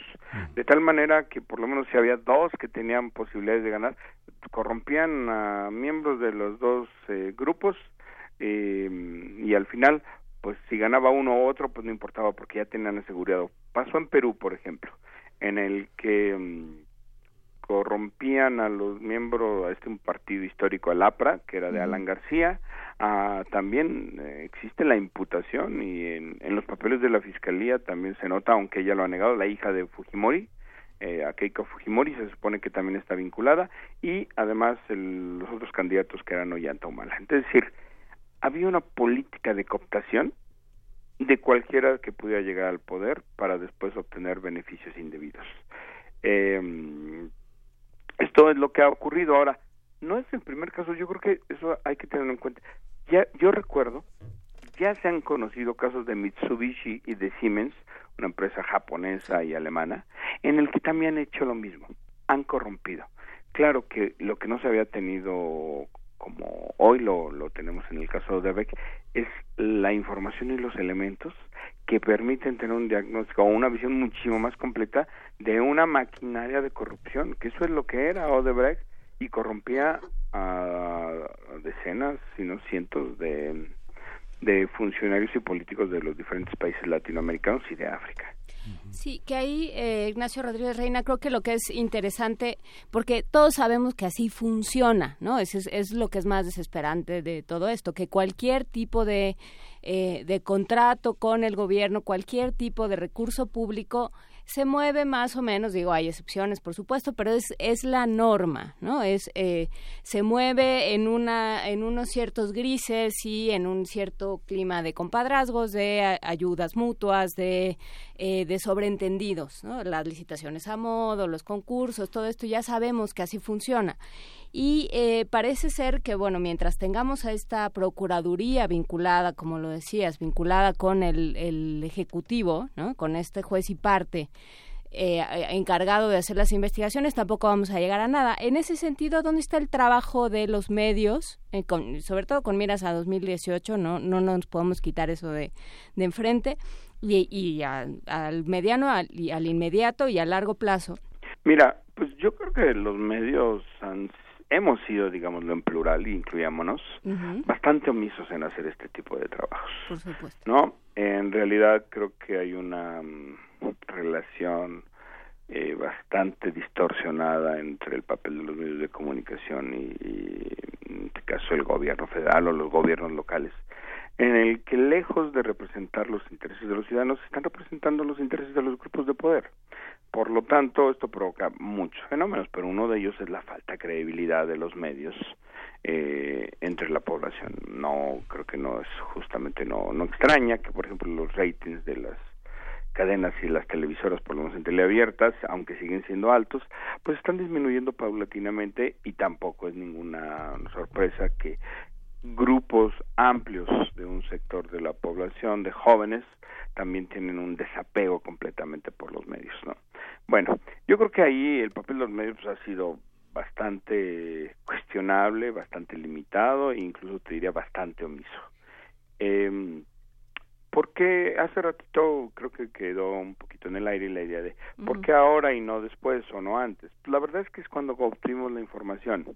Este, ahora, esta información está desde, desde ellos hacen sus confesiones, sus colaboraciones premiadas que les llaman, en el que revelan el esquema de las propinas, que así también le dicen en portugués, ¿no? Este, desde diciembre del 2016. Es decir, no hay, eh, desde el momento en que vienen las colaboraciones premiadas, eh, no hay, digamos, una intención ni remotamente de afectar procesos electorales de los países. Es decir, pues hay suficiente distancia como para que procese. ¿Por qué se produjo en ese momento? ¿O por qué se está conociendo ahora y no antes? Bueno, se produjo porque fue cuando el momento en que empezaron ellos que desarrollaron el, el proceso de investigación mediante el cual muchos altos ejecutivos se, pues, se plegaban o aceptaban participar en estos procesos de colaboración. Este, en, pues, en México se trabajan muchos meses. Esto podríamos haberlo iniciado seguramente. Mira, yo vi en fe, que era. Esto no lo han iniciado. En febrero. Pues, pues yo no sé si han iniciado. Digo, pues nada más llamaron a los Oya. No, no, no sé. O sea, todavía me resulta muy difícil saber que no haya que creer. O sea, no me lo explico más bien que no hayan este pedido la información desde que se sabe que ya la tenían. Pues simplemente no, no la pidieron y ya. ¿No? Y por supuesto han pretextado que la justicia brasileña este, fue, digamos, un poco lenta o renuente a entregar. Pues lo que yo vi, lo que yo he visto en el expediente habla de todo lo contrario, que ellos estaban dispuestísimos a entregarla y solamente hasta que se conoció con esta publicación fue que entonces creo que el, el grado de información con detalles como la que publicamos mi compañera Alejandra Shanik y, y yo era pues creo que era tan abundante que ya resultaba de verdad imposible de preguntar y por qué no se investiga y yo creo que es hasta cuando se, cuando se acercan a, a pedir la información. Si no hubiera salido esta información mira más allá como yo lo he dicho varias ocasiones yo no sé si Emilio Lozoya es culpable, porque la verdad a mí no me toca eh, pues señalar que es culpable. A mí lo que sí me, lo que yo sí sé, yo no sé si es culpable, es que hay tres testimonios que lo señalan directamente y a la justicia mexicana es a la que le, se le es la encargada de delucidar si él recibió y si no fue él, entonces de decirnos quién lo recibió, como dice el abogado de Lozoya, que a mí me parece súper sugestivo, pues que vean quién sacó el dinero.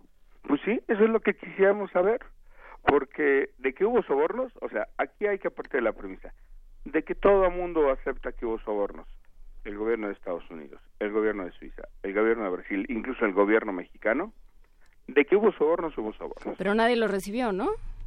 Pero nadie lo ha recibido. Sí, ese es el problema. Entonces, eso es lo que necesitamos saber. Y mira, yo creo que eh, em, abona a una, yo esperaría que una sensación ya de hartazgo de muchos sectores de la sociedad mexicana que digamos, ya estuvo de corrupción. hemos visto uno tras otro, tras otro, y en la gran mayoría de los casos eh, eh, sin castigo alguno, y quedan en la impunidad. Entonces, pues yo me resisto como ciudadano mexicano, ya ni siquiera como reportero, a pensar que la corrupción es un asunto cultural, como, como mencionó el, el, presidente Enrique Peña Nieto en algún momento que se hizo referencia al asunto. No, la corrupción es un asunto cultural. La corrupción es un asunto de que si alguien comete hechos indebidos, se le castigue y se le condene por eso y ya. No es un asunto que seamos más más corruptos que otros. No, lo que pasa es que la corrupción si no se castiga, pues evidentemente se prolifera, ¿no? Claro. Eh, ¿Dónde podemos consultar el trabajo de, de Quinto Elemento Lab? Mire, eh, pueden consultarlo en este caso en las plataformas que, que publicamos en este en esta ocasión este trabajo, que es el sitio de Aristegui Noticias o el sitio de la revista Proceso.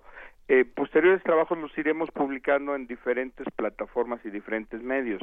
Estamos intentando hacer un esquema distinto de generación de, de contenidos periodísticos de investigación y eh, tener mucha flexibilidad de, todas de tal manera que podamos eh, pues llegar al mayor número de audiencia o de lectores o de escuchas. Entonces, en, ahí y también nos pueden seguir en nuestras redes. Yo creo que sería muy interesante y, importante que nos sigan en nuestras redes. Nuestras redes en Twitter y en Facebook, si nos buscan Quinto Elemento Lab, ahí nos van a, encontrar este y ahí van a, por ejemplo, empezar a verse de algunas otras de las actividades. Quizá valga la pena nada más mencionar que vamos a lanzar un premio universitario para, para estudiantes de periodismo de libertad de expresión. ¿no? Esto yo creo que lo lanzaremos en unos 15 días. Vamos a estar haciendo cosas que también eh, fomenten la participación y eh, que esté nos vincule a nosotros con grupos diferentes de la sociedad. En este caso va a ser un premio universitario de, de libertad de expresión. Pues eh, ojalá podamos platicar cuando lancen el premio. Ignacio Rodríguez Reina es miembro de Quinto Elemento Lab, por supuesto es periodista, eh, ya se, le conoce por su trayectoria y ojalá podamos platicar cuando lancen este premio de libertad de expresión para estudiantes de periodismo. Claro que sí, con muchísimo gusto y encantado de platicar con ustedes, Juan Inés y Miguel Ángel, y pues que pasen buen día. Hasta luego, y Luisa. Gracias, hasta luego. Un abrazo. Primer movimiento.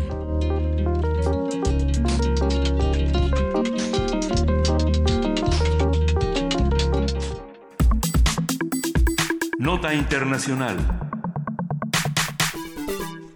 Al menos 14 muertos y más de 100 heridos dejaron dos ataques en Barcelona y en Cambrils, en Cataluña, España, realizados entre el jueves y el viernes de la semana pasada. El gobierno español informó este fin de semana que la célula yihadista que organizó estos actos criminales había sido totalmente desmantelada. El primer ataque ocurrió el jueves cuando un vehículo atropelló a decenas de personas en el Paseo de las Ramblas, provocando 13 muertos y 100 heridos. El segundo atentado se realizó el viernes en Cambrils, al oeste de Barcelona. Otro vehículo arrolló a transeúntes con un saldo de un muerto y seis heridos. Ahí la, la policía precisamente abatió a cinco sospechosos. Las autoridades todavía están en busca de otro sospechoso y consideran que la célula yihadista estaba conformada por 12 miembros que, según las primeras investigaciones, estaban planeando atentados más sofisticados. También han señalado que investigan al imán de Ripoll, Abdelbaki Es-Sati, por su participación en estos hechos. La tarde del viernes miles de personas se manifestaron en Barcelona contra estos atentados y muchas cosas han pasado desde entonces. Por lo mismo, esta mañana vamos a platicar con Luis Guacuja, responsable del programa de estudios sobre la Unión Europea del posgrado de la UNAM. ¿Cómo estás, Luis? Muy buenos días. ¿Qué tal? Buenos días, Luisa, Juana Inés, Miguel Ángel. Saludos al auditorio. Como siempre, un gusto escucharte, Luis, y creo que sería interesante arrancar esta conversación, por supuesto, hablando de estos atentados, pero quizá regresando unos pasos y, tratando de dar contexto de la importante situación en la que se encuentra en Cataluña, en la que se encuentra España y, por supuesto, todo el contexto de Barcelona. Claro, bueno, eh, el contexto político en España pues ha estado eh, digamos, en entredicho por el tema electoral, por la repetición, digamos, de las elecciones pasadas, las elecciones generales, por la falta de acuerdos entre los distintos eh, partidos políticos. Y eh, y ahora, pues el tema central es, es Cataluña también por razones políticas, porque el primero de octubre es la fecha que se ha señalado para celebrar nuevamente un referéndum, en este caso un referéndum independentista, con una amenaza muy clara ya de parte de la comunidad autónoma de Cataluña de, eh, bueno, si se enfrentan esta andanada de eh, eh, jurídica que seguramente se, se emprenderá para invalidarlo o lo que ya también se ha advertido de antemano, pues entonces lo harán de manera unilateral. Esto tiene también muy dividida la, política eh, en España y en medio de este de este clima eh, también donde ha habido un encono muy específico por parte del gobierno central encabezado por Mariano Rajoy y la comunidad autónoma eh, que encabeza Carles Puigdemont, eh, pues eh, se da este este terrible acontecimiento en, en, Cataluña, estos actos terroristas, que es el, el eh, pues el más grave, el que se centra en, Barcelona, sin demeritar lo que pasó en, Tarragona, en, en Cambrils y, este también homicidio muy cerca de ahí, en San Just Desvern, muy cerca de, de, Barcelona, pero que vuelve a sembrar en general a la sociedad catalana la sombra eh, en España de, del 11M de, del 2004 eh, y pues en medio de, de esta situación, ¿no? estos llamados a la unidad, hay quien eh, piensa que esto podría afectar el proceso, yo creo que, no sucederá así, eh, pero sí debería obligar, eso sí, a sentar a los actores políticos con mayor disposición a diálogo y encontrar soluciones y alternativas diferentes hasta las planteadas hasta ahora. ¿Y qué pasa entonces? ¿Cómo, cómo se reciben eh, todas estas noticias? ¿Qué ha pasado los días después de lo que ocurrió la semana pasada en Barcelona? Bueno, eh, en, el tema político no no falta quien eh, quien quiere sacar alguna ventaja de este de este tema de un lado y del otro, ¿no? Las redes sociales han estado incendiadas con Muy fuerte, dimes y diretes en este en este sentido. Eh, yo creo que la cosa tenderá un poco a, tranquilizarse el ambiente político, la, la, gente está muy nerviosa, muy bueno, el temor queda ahí, sí, las frases eh, repetidas una y otra vez en, en Barcelona, ¿no? No, no timpo, no tengo miedo, ni un paso enrera, ni un paso atrás, eh, también están ahí, la poco la manera de, de, manifestarse es no nos afectarán a una parte que es el corazón de Barcelona, una zona tan transitada y emblemática como son las Ramblas, eh, nada más el, el, el dato de las 34 nacionalidades entre las distintas víctimas de los atentados hacen ver eh, la, la, magnitud y lo representativo de este de este lugar de por sí eh, turístico y de por sí con una ah, atracción de visitantes importante eh, y pues los llamados a, a, la unidad que están ahí por razones obvias frente a a la amenaza terrorista que no termina la alerta se ha elevado, ¿no? Está en el casi en el nivel máximo en España. Recién eh, salió la nota de que se eh, se localizó, bueno, ya se sabe quién es el, el, conductor, el, conductor de, de, de, la furgoneta que ocasionó tantos muertos, ahora ya 15 se ha elevado el número de, de víctimas mortales. Eh, sí, su nombre es Yunes Abuyakub, precisamente. Eh, sí, sí y, y, y, bueno, de origen marroquí, y estas conexiones que hay también entre las, eh, por ejemplo, lo que se mencionaba del, de, del imán de, de, Ripoll, ¿no? que tiene alguna conexión con, eh, con Bruselas, por ejemplo, eh, hablar de Barcelona como también un centro donde los yihadistas ¿no? han tenido eh, como un lugar estratégico por quizá razones obvias en términos eh, geográficos y de logística de traslados, pero que eh, también porque se han detenido a muchos yihadistas durante muchos años. Lo mismo ha ocurrido en, en Bruselas por ejemplo, y las, las acciones, digamos, de prevención que tampoco han sido suficientes. Eh, mm, llama la atención, eso sí, de manera importante, un poco la, la reacción hacia la Policía Autonómica Catalana, a los mozos de escuadra, un reconocimiento eh, a la capacidad de reacción, eh, pocas, eh, pocos reclamos, digamos, a, a, los gobiernos, ya sea al gobierno local o al gobierno eh, provincial de Barcelona hacia el gobierno eh, autonómico, quizás solo el tema de que, bueno, pues eh, eh, no hay por ahí estos topes o estos pequeños postes para impedir lo que, lo que ya sucedió, en fin, eh, creo que eh, no ha ido por ahí, no ha escalado por el tema político estos eh, deleznables actos eh, terroristas y sin embargo habrá que ver yo creo que en el paso de los siguientes días y semanas cuál es la, la, la reacción de, de los líderes de uno y otro lado eh, de las posiciones frente a este referendo catalán.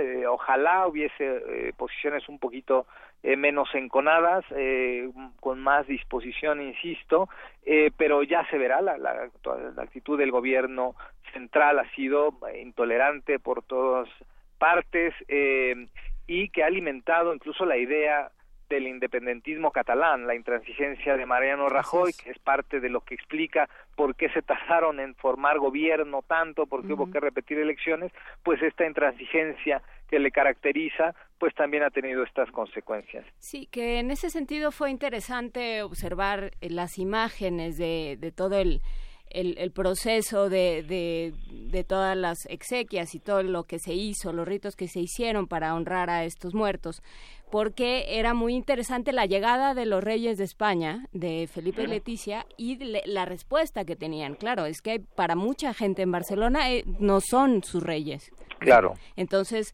sí fue un proceso distinto del que hemos visto, por desgracia, repetido tantas veces en, en tantos lugares de Europa. O sea, sí es un proceso mucho más eh, ajeno, mucho más alienado de lo que se ha visto en otros lados. Llegan estos personajes que no cargan el simbolismo que cargan en otros lugares de Europa. Claro, sí, sin duda, ¿no? Y, y no obstante, bueno, se concentraron justamente en la plaza principal, que es la Plaza Cataluña, de donde desemboca justamente hacia, hacia las Ramblas. Eh, y bueno, en principio no, no, había banderas, ni españolas ni catalanas, ¿no? Uh -huh. Y después lo que sí empezaron a ver en distintos municipios, en distintas partes de España, fueron banderas catalanas, un poco en el tema de la solidaridad, ¿no? Y frases en catalán, en fin, eh, es una situación sí compleja, sí la, el tema de la animadversión existe, hay un encono eh, eh, que se ha acentuado, eh, las posiciones de gobierno no ayudan, creo que eh, necesitaría otros tipos de liderazgos España y Cataluña para salir de este de este atolladero en el en el que se encuentran. Eh, qué pasará el día 1 de octubre pues, todavía no se sabe yo creo que está ahí un 50-50 eh, las posibilidades del triunfo de este referéndum que quizá nuevamente no tenga efectos jurídicos porque no se le reconocerá desde el gobierno central, pero sí tendrá importantes y muy importantes efectos políticos. Eh, y eh, habrá que, insisto, la evolución. Aquí la, la, la carta está, eh, las cartas están en manos de los de los políticos que están ahí al frente, a ver si tienen la habilidad y sobre todo la sensibilidad de eh, adecuar sus posturas al entorno actual, que no que no es fácil, eh, y las reacciones después de estos acontecimientos no no advierto yo que haya eh, una influencia de ninguna manera es una situación similar como la que hubo eh, en el 11M unos días antes de las elecciones generales que sí hicieron no los atentados sino la mentira sostenida por eh, el entonces presidente del gobierno eh, José María Aznar uh -huh. que incluso creo que hasta la fecha lo seguirá diciendo que fue la ETA la autora de los de los atentados, ¿no? Eso fue lo que irritó a la población y que provocó que días después volcaran su voto del Partido Popular al Partido Socialista y le dieran un triunfo inesperado a Rodríguez Zapatero. Esta no es la situación de ahora. los actos de esta naturaleza per se difícilmente influyen en, la intención de voto, más bien las actitudes de los políticos y las reacciones de los políticos a este tipo de actos son las que pueden ser determinantes.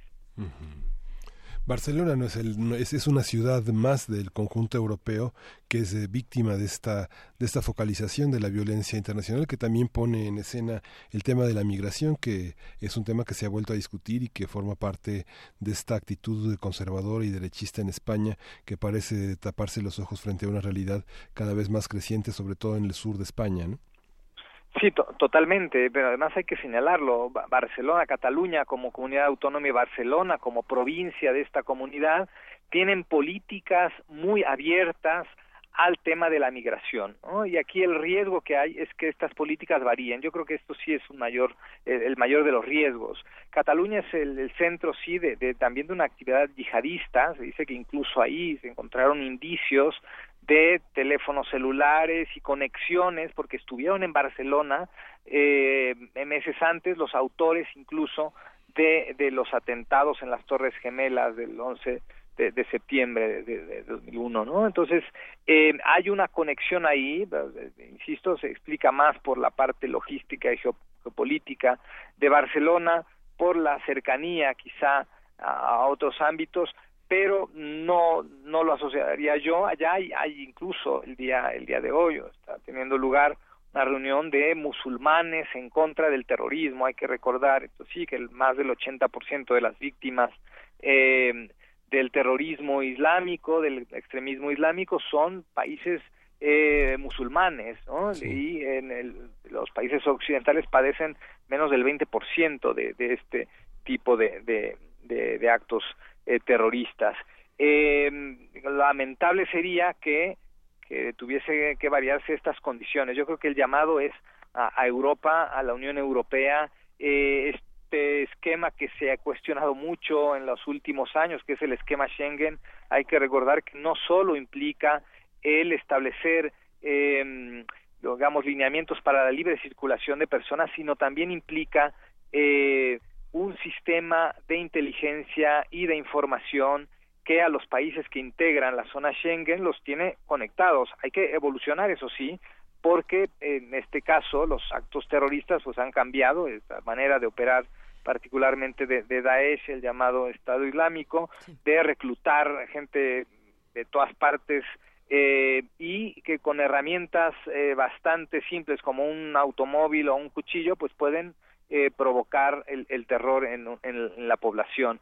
Entonces, eh, pues esto obliga a sofisticar las medidas de seguridad y sobre todo de prevención eh, ante este tipo de acontecimientos. Esta red internacional opera de, distintas maneras. ¿Son los mismos o no son los mismos? Enrique Franco, un historiador de Sevilla, escribía en El País que hay un ajuste con el al-andaluz que tiene desde hace muchos, muchas décadas a una comunidad árabe que es muy marginada y que mantiene un diálogo con África y que pues va de Algeciras a Valencia, que es alguna, una red importante de, del Islam que es particularmente español. Sí, sí, eh, no, no creo que sean los mismos, o muy probablemente no sean los mismos. Algunos actos ni siquiera sean eh, precisamente de autoría, pero lo que hacen estos, eh, estos grupos extremistas es atribuirse el, el, acontecimiento. A lo mejor ni siquiera hubo esa intención en algunos casos. Esto que acaba de ocurrir hace algunas horas en Marsella, ¿no? no todavía no, no hay prueba de que sea un atentado terrorista y quizá no lo es, pero eh, también aunque no lo sea, se lo, eh, también es probable que se lo pueda atribuir a algún grupo extremista, ¿no? Eh, al final son son yihadistas eh, em, y y son pues también es importante mencionarlo pues son los los reclutados pues son personas que tienen una condición de marginalidad que a lo mejor son europeos eh, en sentido de derecho, son de, segunda o tercera generación, pero que viven y que son ciudadanos eh, europeos con los derechos y obligaciones que ello implica, eh, y que no obstante, pues viven rezagados, no es, no es el caso nada más de España, en otras partes de Europa ha sucedido, hay una tarea no que no se ha hecho bien también en este sentido para integrar eh, a las distintas comunidades y esto pues eh, deja estos cabos sueltos que son aprovechados o por estos grupos extremistas o por aquellos eh, lobos solitarios eh, pero que en una situación de inestabilidad que se acentúa cuando hay flujos migratorios eh, también que van creciendo y eh, que no están eh, acordes con políticas públicas que pues que respondan a, a esta nueva configuración eh, social que hay en distintas partes. ¿no? Y, y, eso podemos relacionarlo también con un texto interesante que apareció en New York Times, un texto de Martín Caparrós llamado La posverdad de la turismofobia, donde se habla de cómo España es este tercer, el tercer país más visitado eh, del, del, planeta, por supuesto después de Francia y de Estados Unidos, y, y de este desprecio que hay ahora a los turistas, ya, ya claro. esta, digamos, migración... Eh, que, que, uno elige, ¿no? Y, y, por supuesto, bueno, este artículo abre con una imagen muy fuerte, una, una pinta en una pared que dice hipsters y turismo, nueva forma de terrorismo, y así se muestran muchas imágenes. Y bueno, pues el texto precisamente habla de, de esta parte que precisamente es muy exacerbada en Barcelona. Del miedo ocurre. al otro y, del, y de la del rechazo al otro. Pues, vale, vale muchísimo la, la, satisfacción leer este texto de, de Martín Caparrós y sí, seguir, seguir platicando contigo, claro. Luis. Claro que sí. Pues sí, pues hay que estar, digamos, atentos. Aquí es un tema que es multifactorial, ¿no? Así Evidentemente hay, hay, muchos ingredientes ahí y, y quizá el, el, el, el común denominador tiene un nombre claro que es intolerancia. La intolerancia. ¿no? Y esto es lo que habría que combatir y que prevenir, sobre todo. Y quizá eh, en la prevención es donde se ha, se ha estado fallando, ¿no? Porque estas expresiones de odio en todas partes del mundo son una consecuencia y no una causa. Son una consecuencia de cosas que se han hecho mal. ¿Qué tendremos que estar atendiendo ya para cerrar en los próximos días, no solamente de España, sino de la Unión Europea, Luis?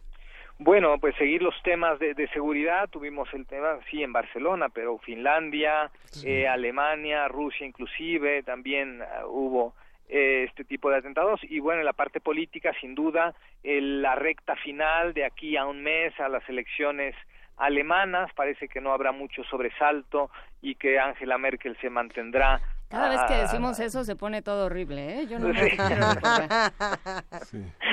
Y pues básicamente eso, y por supuesto el, cómo evoluciona todo este tema del referéndum eh, en Cataluña, ¿no? Y las posiciones políticas por ahí. Venga, estaremos Muchísimas muy atentos. Gracias, gracias Luis Bacuja. que de veras gracias no se ponga todo horrible. Esperemos. Con esto nos quedamos y para relajarnos un momento después de todo este, este vértigo internacional, escuchemos música. Sí, vamos a escuchar Claro de Luna de Claude Debussy. Eh, es una de las cuatro partes que conforman la suite para piano, solo llamada Bergamasque, que es posiblemente un fragmento el más popular de la suite completa. Vamos a, a escuchar este arreglo de Leopold Stokowski para la Orquesta Sinfónica de esta hermosa pieza de Debussy en la curaduría de Citlali Morales.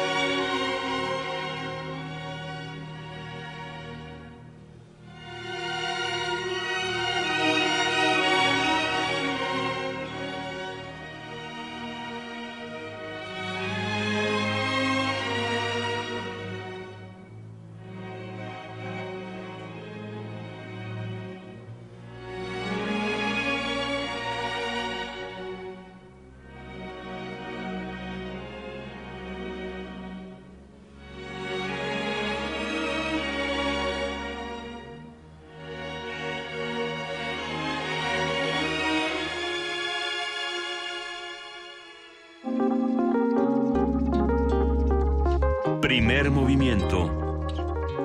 Hacemos comunidad.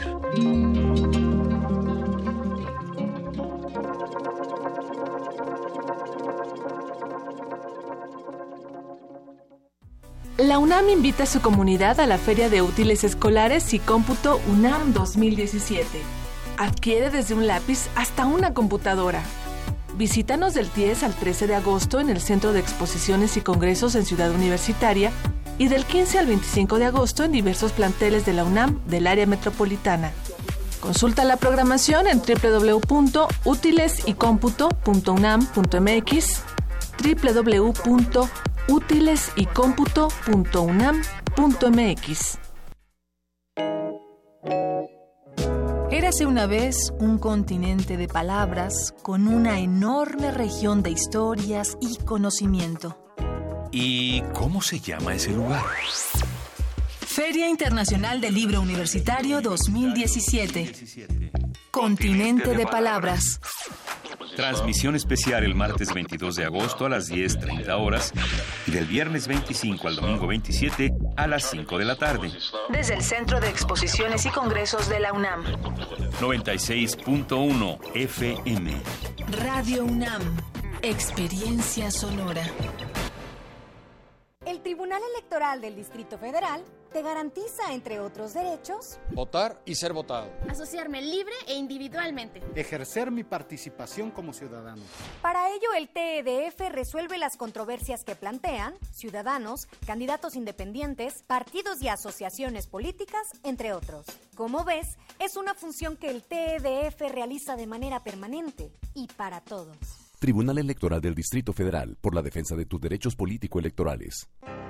El antiguo colegio de San Ildefonso exhibe la muestra Leo Matis, el muralista de la lente, a 100 años de su nacimiento, que reúne 81 fotografías, además de dibujos, caricaturas y notas periodísticas sobre este maestro de la lente, que contribuyó en forma decisiva para el desarrollo de la fotografía en América Latina y ofrece una visión integral de las cualidades estéticas de su obra. Leo Matis, el muralista de la lente, a 100 años de su nacimiento, se puede visitar en el antiguo colegio de San Ildefonso.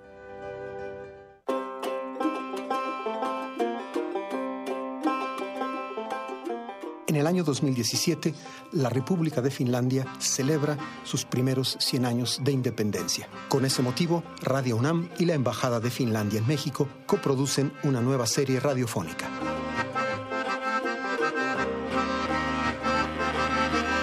Soy Juan Arturo Brennan y los invito a escuchar Finlandia, 100 años, 100 músicas. Aquí en Radio UNAM FM los martes y los viernes, un poco después de las 10 de la mañana, terminando primer movimiento. Finlandia, 100 años, 100 músicas.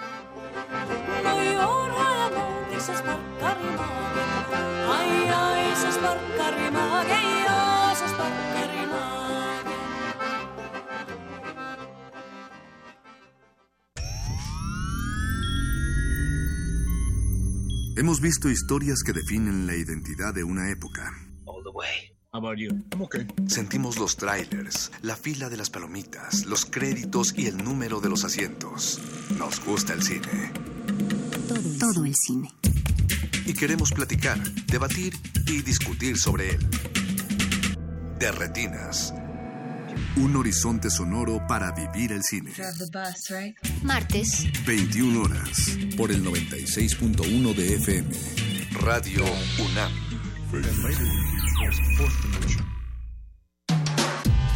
Primer movimiento. Podcast y transmisión en directo en www.radiounam.unam.mx.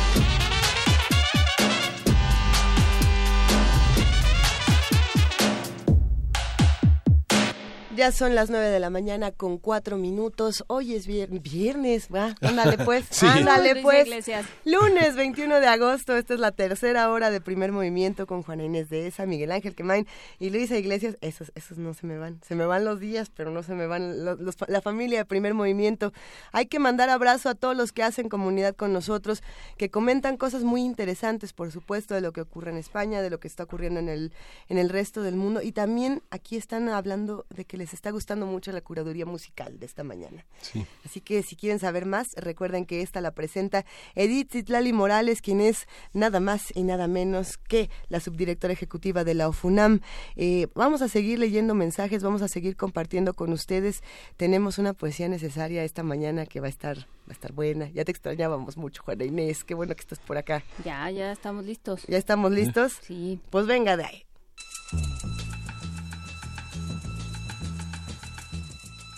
Es hora de poesía necesaria.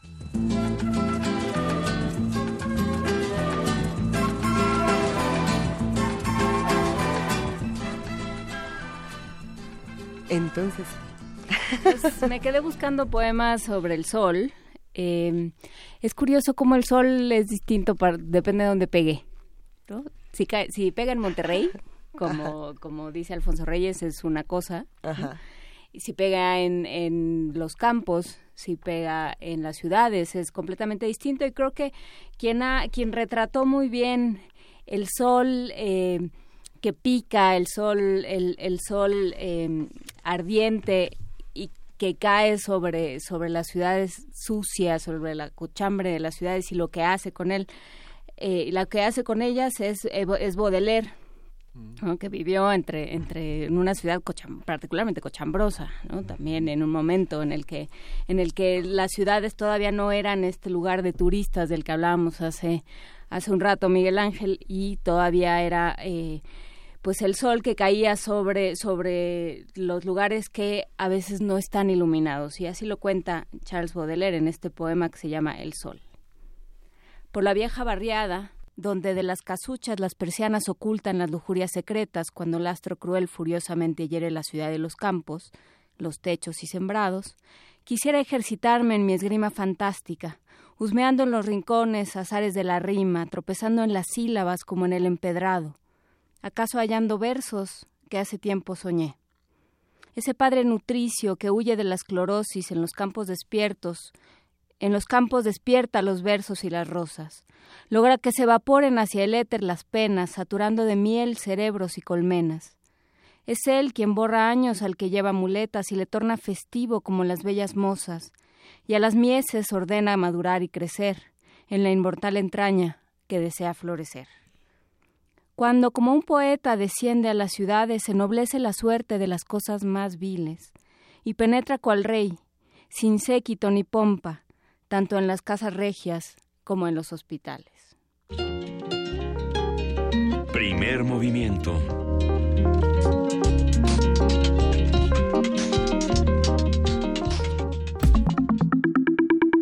La mesa del día. México es el tercer país del mundo con el mayor flujo de recursos financieros ilícitos.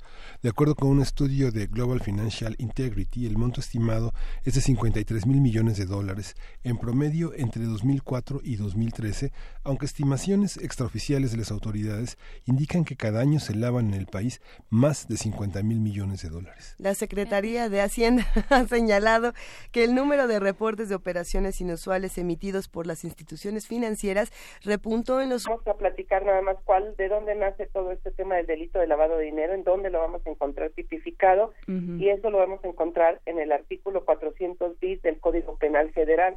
Y ahí nos habla exactamente sobre qué es lavado de dinero, pero vamos a desmenuzarlo un poquito. Primero nos dice que va a cometer el delito de lavado de dinero aquel que por sí mismo o por interpósita persona, es decir, ya sea que lo hagas tú solo o que hayas convencido a alguien de que lo haga por cuenta tuya. ¿Qué cosa?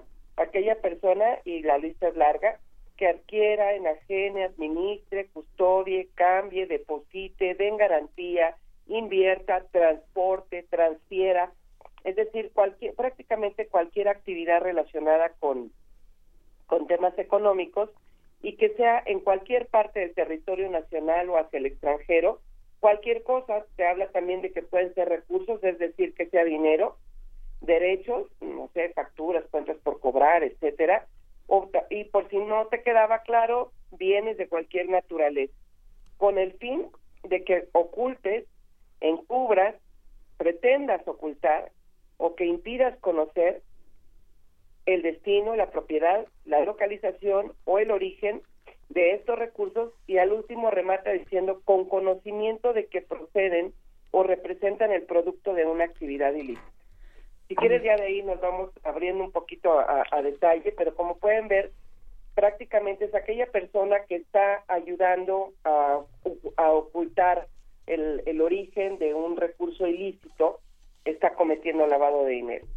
Y eh, bueno, efectivamente lo que mencionaste hace un momento, se ha hecho un gran trabajo en cuanto a, reportar operaciones inusuales, eh, que probablemente no es que se estén dando más operaciones inusuales, sino que el sector financiero está siendo más efectivo, más eficiente al momento de detectar y reportar estas operaciones, no, no necesariamente porque se haya incrementado, sino algo que pasaba muy frecuentemente era que les daba miedo reportar una operación inusual porque pensaban que automáticamente se estaban haciendo cómplices de un delito. Entonces, resumiendo, si tú en algún momento dado sabes que hay un recurso que proviene de una actividad ilícita y de alguna manera ayudas a que lo guarden un ratito en tu cuenta, a que te dejen el maletín en tu oficina, este, eh, ¿qué otra cosa? Eh, cualquier cosa relacionada con esto que estamos mencionando, que lo transfieras, oye, no, lo único que vas a hacer es usar el token y tú vas a hacer las transferencias, nada más lo vas a transferir. De cualquier manera, si tú tienes conocimiento de que esto proviene de una actividad ilícita, estás lavando dinero. Y las penas son de 5 a 15 años de prisión y hasta 5 mil días de salario mínimo. Entonces, eh, eso es lo que se refiere a lo que a, lo que sería lavado de dinero. Vamos a poner un ejemplo muy muy cercano para que nos quede un poquito más claro.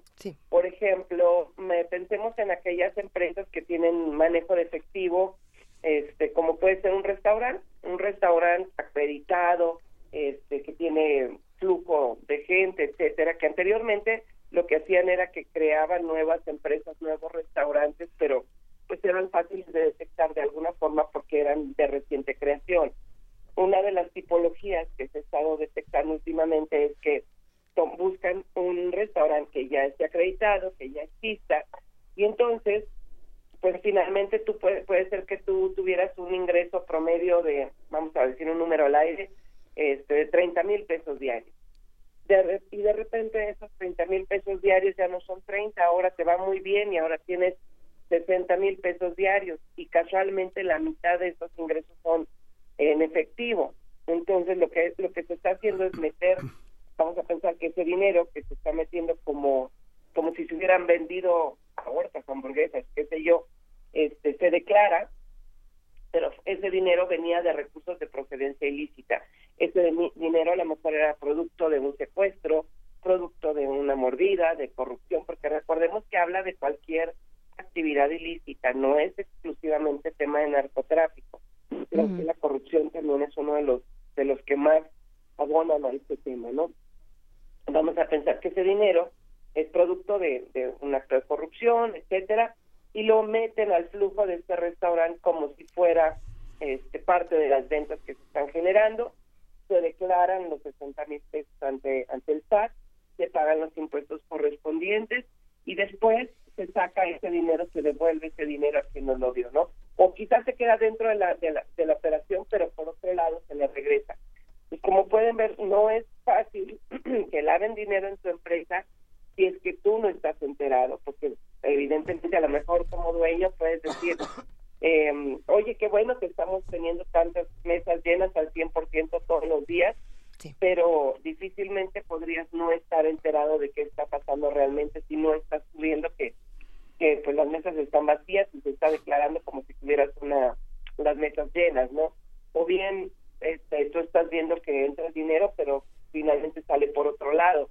Tendría que ser un esquema muy armado con el, contador, una cosa así, pero es difícil que el propio dueño no se entere de lo que está pasando, sobre todo porque son cantidades fuertes las que normalmente se manejan. Son en, en cantidades grandes, no son mil pesos al mes, ni mucho menos, son cantidades muy fuertes que difícilmente podrían escapar del ojo del, del dueño de la empresa. Hasta aquí no sé si tengan algunas dudas. A ver, eh, ¿cómo ¿cómo saber si uno está eh, laborando para una empresa que lava dinero? Pienso, cuando, cuando yo estudiaba edición nos decían mucho que eh, que las revistas eran un gran lugar para lavar dinero porque porque porque puedes siempre como como nunca se venden como es muy difícil venderlas dado el esquema de México y las pocas suscripciones y demás antes por supuesto que existiera em, el trabajo en línea pero se se reportaban pérdidas y punto no se podía meter muchísimo dinero y reportar pérdidas este cómo saber y, uno bueno pues trabajaba ahí pero pero pues obviamente no era el que terminaba enriqueciéndose ni muchísimo menos. Cómo saber cómo cómo detectar una empresa que lava dinero cuando uno está adentro y no es bueno, Ok, para poder detectar una empresa que lava dinero, aquí lo, creo que lo más importante es que tú puedas identificar si estás siendo cómplice o si estás cometiendo el delito de lavado de dinero porque eh, definitivamente dentro de una empresa en donde se esté lavando dinero, probablemente sean las, las altas direcciones o quizás solamente los dueños quien, quien lo tengan más caro, ¿no? Que están, eh, que están llevándolo a cabo. Eh, hablando un poquito del tema de la, de la revista, a lo mejor esa información puede quedar muy muy velada ante los ojos no sé de un reportero de un fotógrafo etcétera sin embargo si tú estás manejando recursos si así si tú notas cualquier movimiento raro en cuanto a, a que te pidan que hagas cosas que van fuera de tu perfil por ejemplo este Juana Inés no tienes problema en que te depositemos en tu cuenta siempre te hemos pagado con, con tu tarjeta de nómina etcétera pero sabes que a partir de este momento ya te vamos a estar pagando todos tus sueldos en efectivo. Ah bueno pues es una alerta tú no estás cometiendo en este momento el delito pero sí son alertas que que podrían llegarte a brincar y tendrías que pues preguntar qué es lo que está pasando. Y seguramente pues si no hay no hay nada turbio detrás de eso pues, se lo van a poder explicar. Pero por ejemplo vamos a pensar que no estamos hablando de Juana Inés estamos hablando de la del área de tesorería y finanzas de esa revista. Seguramente ahí sí tienen mucho más conocimiento acerca de cómo se mueve el dinero de una cuenta a otra cuando entra cuando sale si entra en efectivo etcétera esas personas que están en las áreas de administración de recursos son las que deben de tener mucho más cuidado. Ahora, si es una de las empresas eh, que realizan estas actividades vulnerables, ellos están obligados a realizar una serie de, procedimientos como es el, identificar a los clientes y presentar reportes cada día 17, igual que los impuestos, tienen que decir este a quién le vendieron, cómo le vendieron, cómo les pagaron Dependiendo de cada actividad varía el, monto este, que se tiene que reportar. Es una empresa, por ejemplo, recordando el tema de, Rafa Márquez, que tenía una asociación civil, ahí esa asociación civil estaba obligada a darse de alta como una actividad vulnerable y a presentar eh, reportes cada día 17 y a tener un expediente de identificación de todos los donativos que recibiera arriba de aproximadamente 120 mil pesos.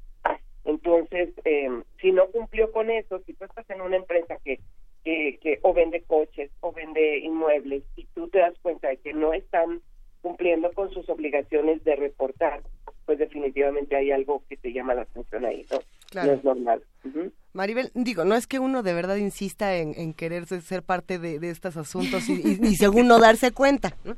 Pero ¿qué pasa, por ejemplo, cuando tenemos muchos trabajadores que, que, que laboran de manera independiente, es decir, en freelance o con estos contratos que no tienen ninguna suerte de prestaciones y que por lo mismo, por ejemplo, en el caso de muchos periodistas, en el caso de muchas personas que trabajan en medios de comunicación, en, en, en cosas también artísticas, los pagos sí son en efectivo, por ejemplo, y sobre todo cuando hay viáticos es decir, eh, mm. mandamos a, a 30 personas de viaje a... Y te dan un sobrecito lleno de billetes. Claro, es que ahí es el monto, ¿no?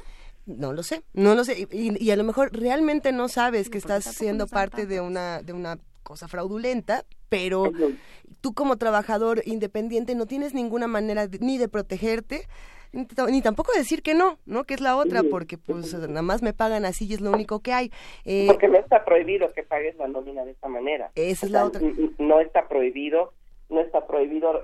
respecto al manejo de efectivo también luego hay muchas dudas. No es que esté prohibido todo el manejo de efectivo, son cinco actividades, una la de venta de inmuebles, la de coches, eh, pago de premios, eh, por ejemplo, comprar acciones de una empresa tampoco lo puedes hacer en efectivo arriba de ciertos montos aproximadamente 250 mil pesos. Lo demás está permitido, o sea, no está prohibido pagar en efectivo, no está prohibido, eh, lo, que sería lógico, por ejemplo, es que si la mayoría de tus clientes te pagan en efectivo, pues tengas que pagar en efectivo también tus gastos, ¿no? Como podría ser a lo mejor un agricultor.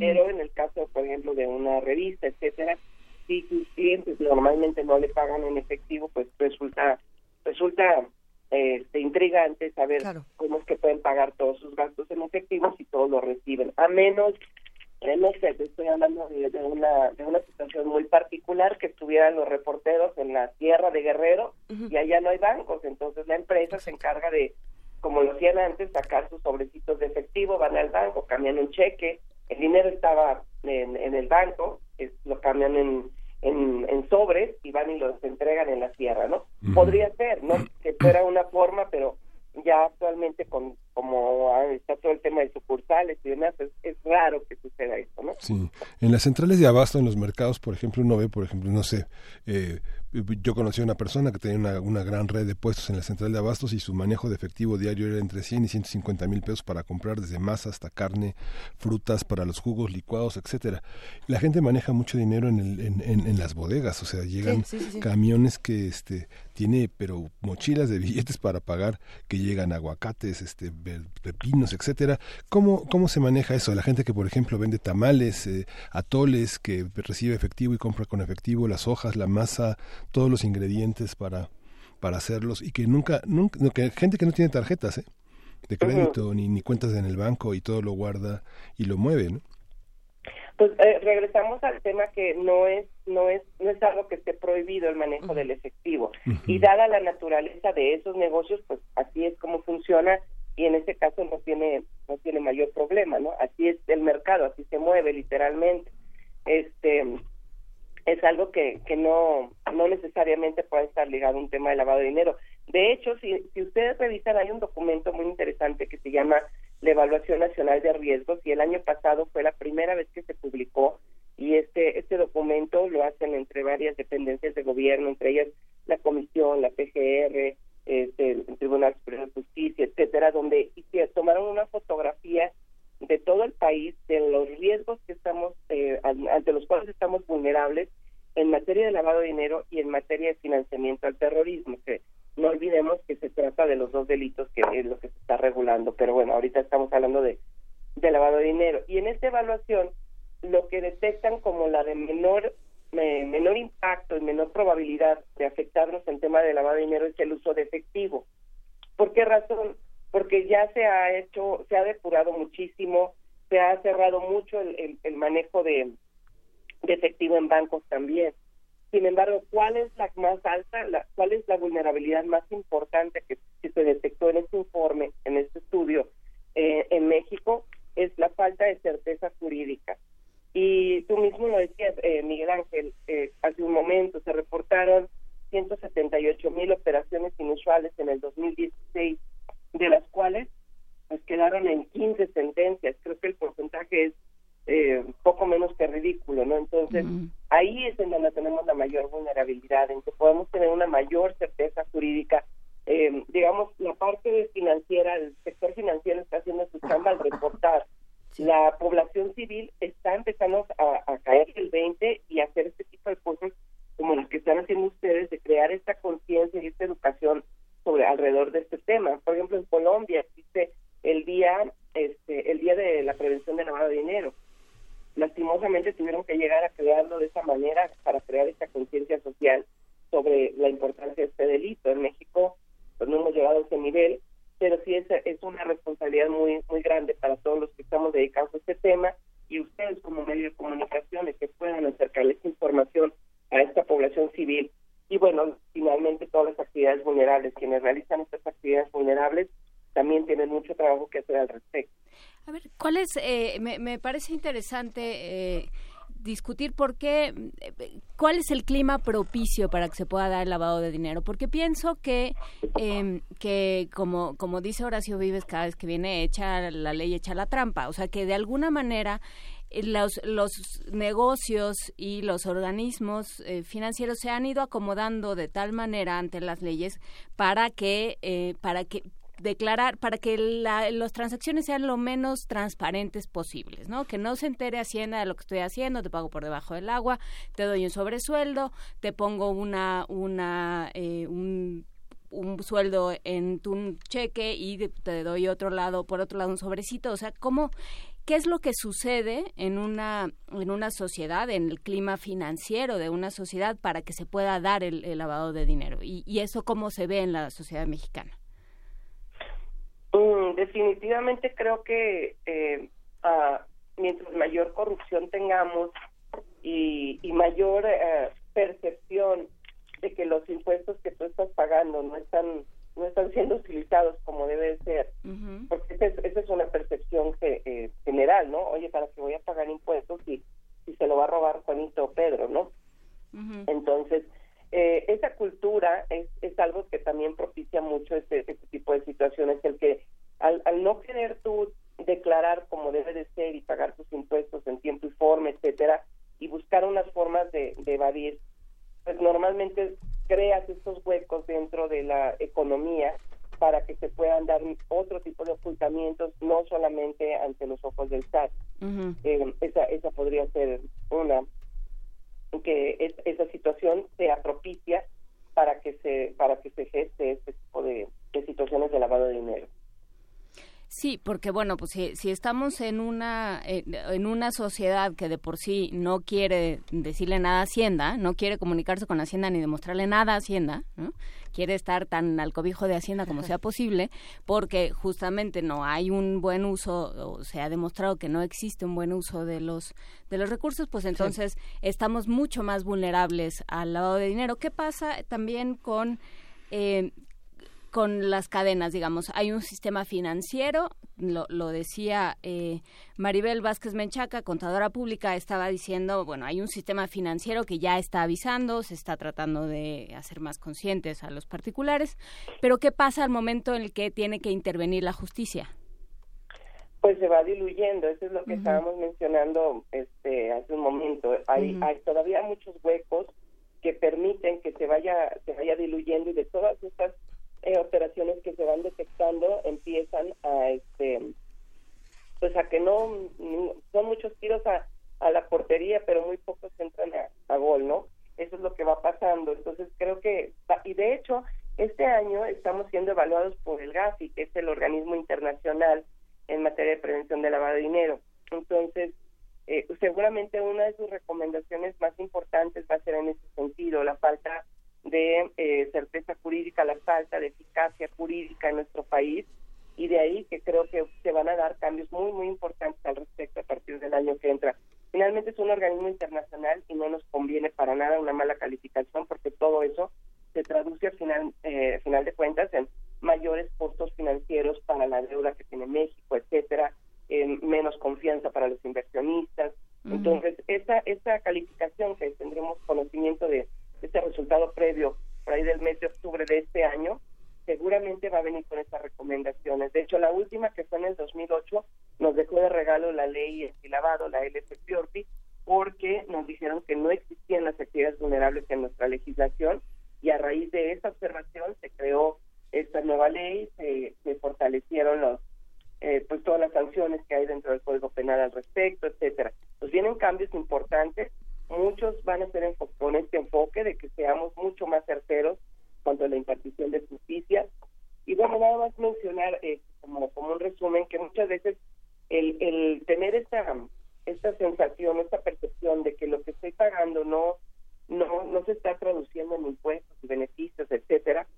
Lo que yo he observado como financiera la mayoría de las veces en las empresas que no, que hacen malabares para no declarar como debe de ser, el costo operativo de tenerlo desordenado es mucho más elevado que el impuesto que se hubieran podido ahorrar. Olvídate de si esto no para un buen uso, etcétera. El que tú lo tengas tan desordenado para que la gente o no se dé cuenta de lo que está pasando, te provoca tantos robos y fugas internas que tu costo es mucho más elevado que el impuesto que dejaste de pagar. Nada más ese era un comentario para dejarlo ahí de tarea. Y cada vez más los contadores están más del lado de la, de, la corrección y de la ética. Recuerdo esta, esta intervención de, digo, cada vez más, yo, yo por, por, lo menos los de las personas físicas, esta cuestión de yo no quiero pagar impuestos, así hay una visión generalizada de muchos contadores de, de no prestarse a, esas, a esa situación.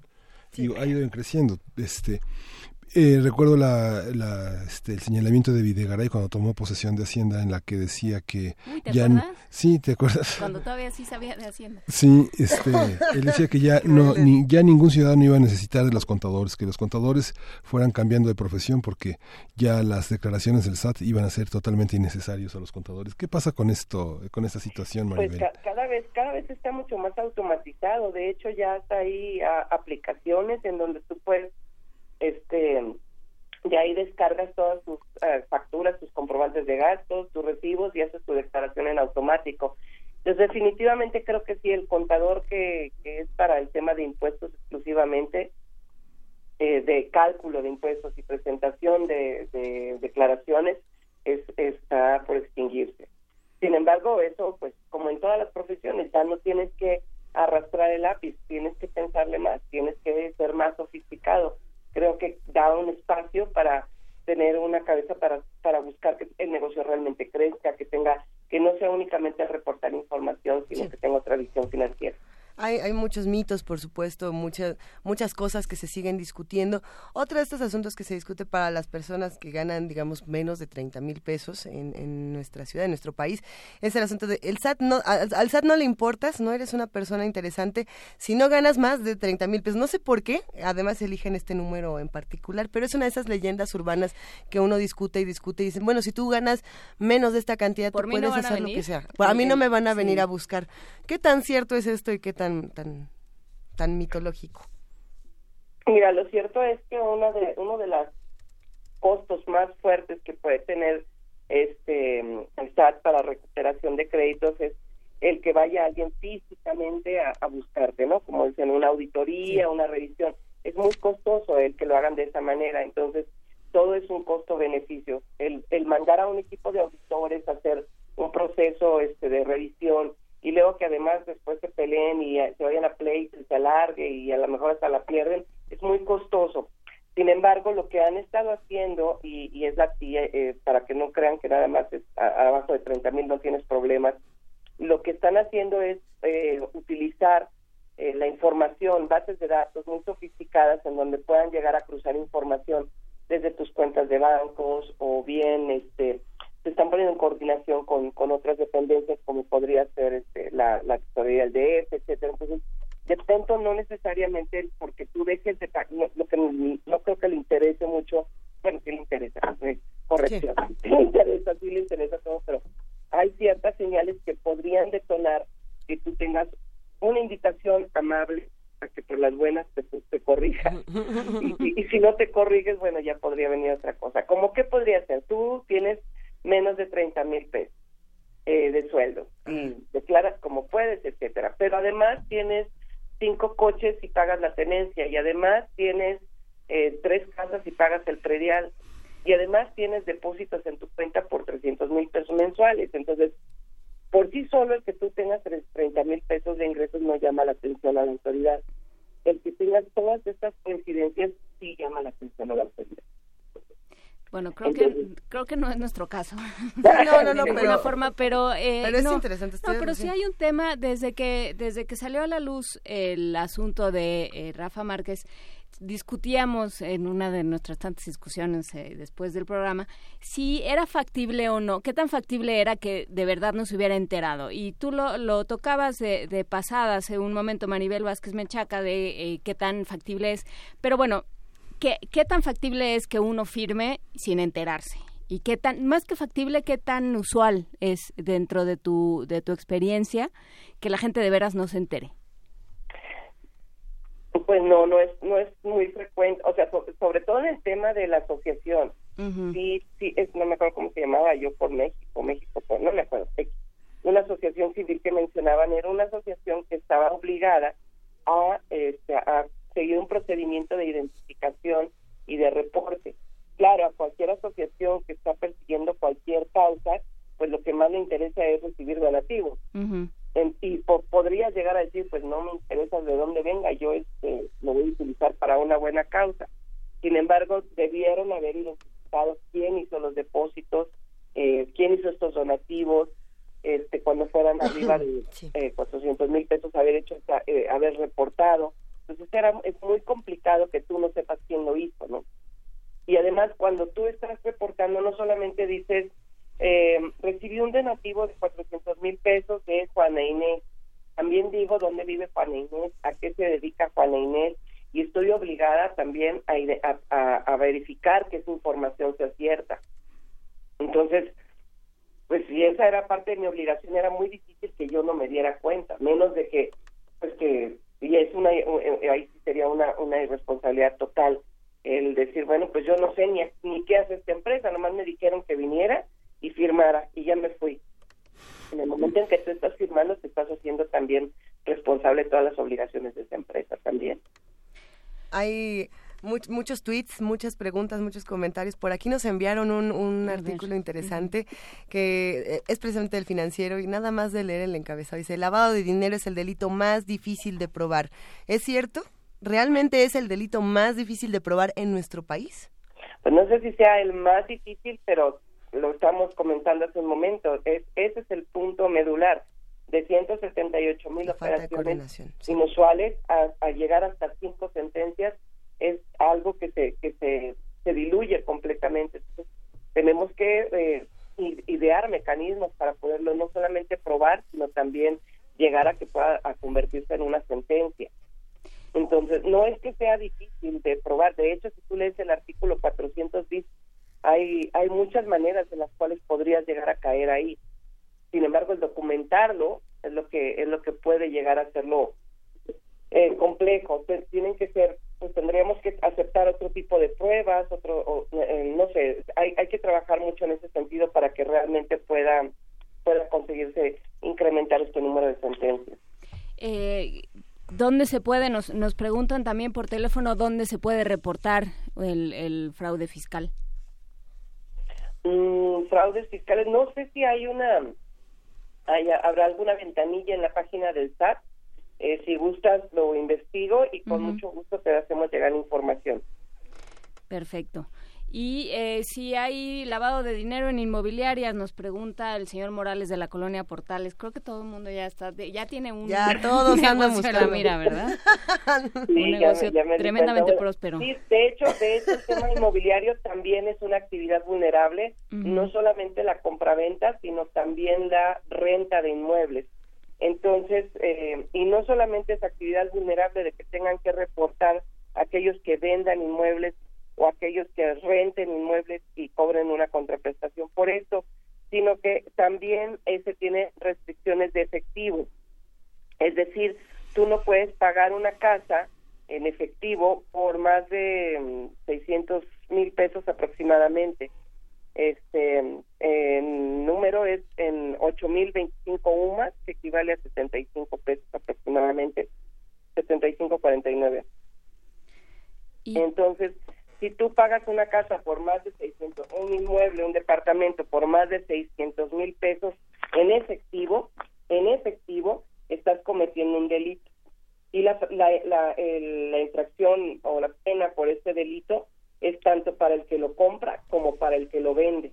Y el monto de la multa va desde 700 mil pesos hasta 4 millones de pesos aproximadamente por haber pagado una casa este, por, en efectivo más de 600 mil pesos.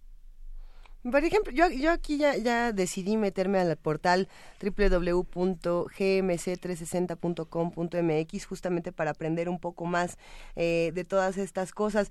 Eh, este, en este portal que precisamente, bueno, tú, tú te encargas de muchas cosas, de la dirección eh, de, de, este espacio tan importante de GMC, ¿qué más podemos encontrar en esta consultoría mexicana para, para los riesgos y la gestión? Muchas gracias. Pues mira, precisamente este año se se lanzó también el tema del enfoque basado en riesgos para el sector financiero, que antes no existía, y de lo que se trata es decir, no puedes calificar a todo el mundo nada más por porque no sea porque no sea mexicano, porque no sea político. Tienes que hacer como un poquito más sofisticada tu calificación de riesgo de lavado de dinero. Normalmente las, las financieras tienen pues una calificación de riesgo del mercado, de la liquidez, además de eso te piden que hagas otro análisis de tus clientes para saber qué tan cercanos o qué tan propensos están a lavar dinero o no, y que en función de eso investigues más, no te dicen que no les prestes, te dicen tienes que investigar más. Entonces, todo esto lo que es la implementación del enfoque basado en riesgos es algo en lo que hemos estado especializándonos mucho este año, porque es lo que son las nuevas obligaciones, pero no solamente para temas de cumplimiento del sector financiero o de actividades vulnerables, pero también eh, para empresas, lo que es en, temas de planeación estratégica, en, temas de eh, cambios de procesos, etcétera. Todo eso también podemos ayudarles con mucho gusto consultamos más. Vamos a compartir, por supuesto, la página en nuestras redes sociales para que todos se acerquen a GMC 360. Maribel Vázquez Menchaca, contadora pública y especialista en prevención de lavado de dinero, ¿con qué reflexión final nos podemos quedar esta mañana? Después de todo, de todo este recorrido de, ilegalidades, Nancy. Pues que la prevención del lavado de dinero en México no es chamba solo del gobierno o del sector financiero, es trabajo de todos, de todos como sociedad civil agradecerles a ustedes este espacio, la verdad es, valiosísimo que abran estos espacios para que la gente esté enterada de qué se trata y de cómo pueden llegar a ser vulnerables en un momento dado. Darles las gracias. Pues muchísimas gracias. Eh, Maribel Vázquez Menchaca, y una vez que salga esta calificación de, de México como y, sus leyes para el, prevenir el lavado de dinero, a ver si platicamos también para saber eh, en qué vamos y qué se puede hacer. Por supuesto, no me invites porque siempre digo que sí. Entonces, eh. Esa es la gente que nos cae bien. Muchísimas gracias. Perfecto, muchísimas gracias a ustedes. Un abrazo, bonita semana. Igualmente, muchas gracias. Seguimos con música, la curaduría musical de Edith Citlali Morales, subdirectora ejecutiva de la UFUNAM, que nos, nos puso esta mezcla interplanetaria para hablar de eclipses, de soles de, otros soles, como el águila o sol en este caso, pero ¿qué, vamos a escuchar, Miguel Ángel? Tenemos la Sinfonía número 41 de Wolfgang Amadeus Mozart. En 1788 Mozart compuso la última de sus sinfonías, la número 41. Tal parece que Johann Peter Salomon, un empresario alemán, es quien, quien dio esa sinfonía el nombre de Júpiter, que hacía alusión a la suprema divinidad de la mitología romana. Júpiter es el planeta más grande del sistema solar, tan grande como esta sinfonía que Mozart compuso. Vamos a disfrutar el primer movimiento de la sinfonía número 41 en esta curaduría de Edith Zitlali Morales.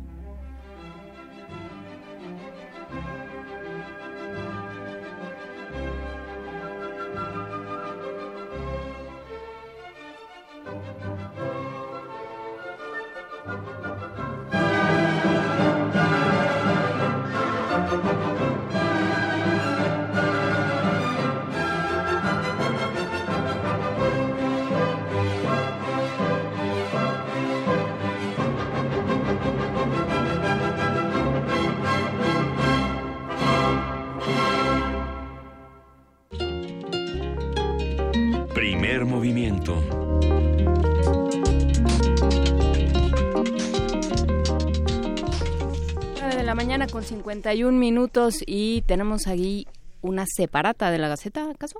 es una separata. Es, una separata. ¿Y qué dice? Estamos muy contentos en realidad por el contenido de la Gaceta el día de hoy. Sí, es el programa general de actividades de la, de la primera Feria Internacional del Libro Universitario que va a tener lugar a partir de mañana y hasta el 27 de agosto. La Filuni. Nos da, nos da mucha emoción compartir con todos ustedes que esta feria precisamente viene con invitados especiales, viene con muestras de cine, viene con presentaciones, conferencias, conciertos, talleres, en fin, se, se antoja como, como un evento muy especial, como una serie de, de eventos fascinantes, sin duda, Miguel Ángel. Tú estás aquí pasando las páginas y empapándote de conocimiento. ¿Qué vamos a tener? Sí, bueno, vamos a tener una, un conjunto de actividades, yo creo que más alrededor de 15, 20 actividades por día en la que participan la Universidad de Salamanca, en la Filuni, tiene un espacio privilegiado, hay varias mesas redondas en torno a creadores mexicanos, en torno a la blogosfera de la crítica literaria en, en, torno a la música para una universidad festejante que es la Academia de Música Antigua que es uno de los recientes logros de la de la UNAM en la en la parte cultural. Hay una conferencia también sobre el tema de violencia de género y todo eso está atravesado por el tema de la de la literatura. Hay un conversatorio que ahora se llaman así las conversaciones. A las chorchas. Eh, sí que es un amuno frente a la dictadura de Miguel Primo de Rivera que es un ah. tema eh, un, tema de, eh, de poco, poco, poco frecuentado en México. Es un tema muy peninsular, pero que ha definido gran parte de la migración y de la cultura desde el norte de España hasta, hasta, el centro de los últimos 50 años.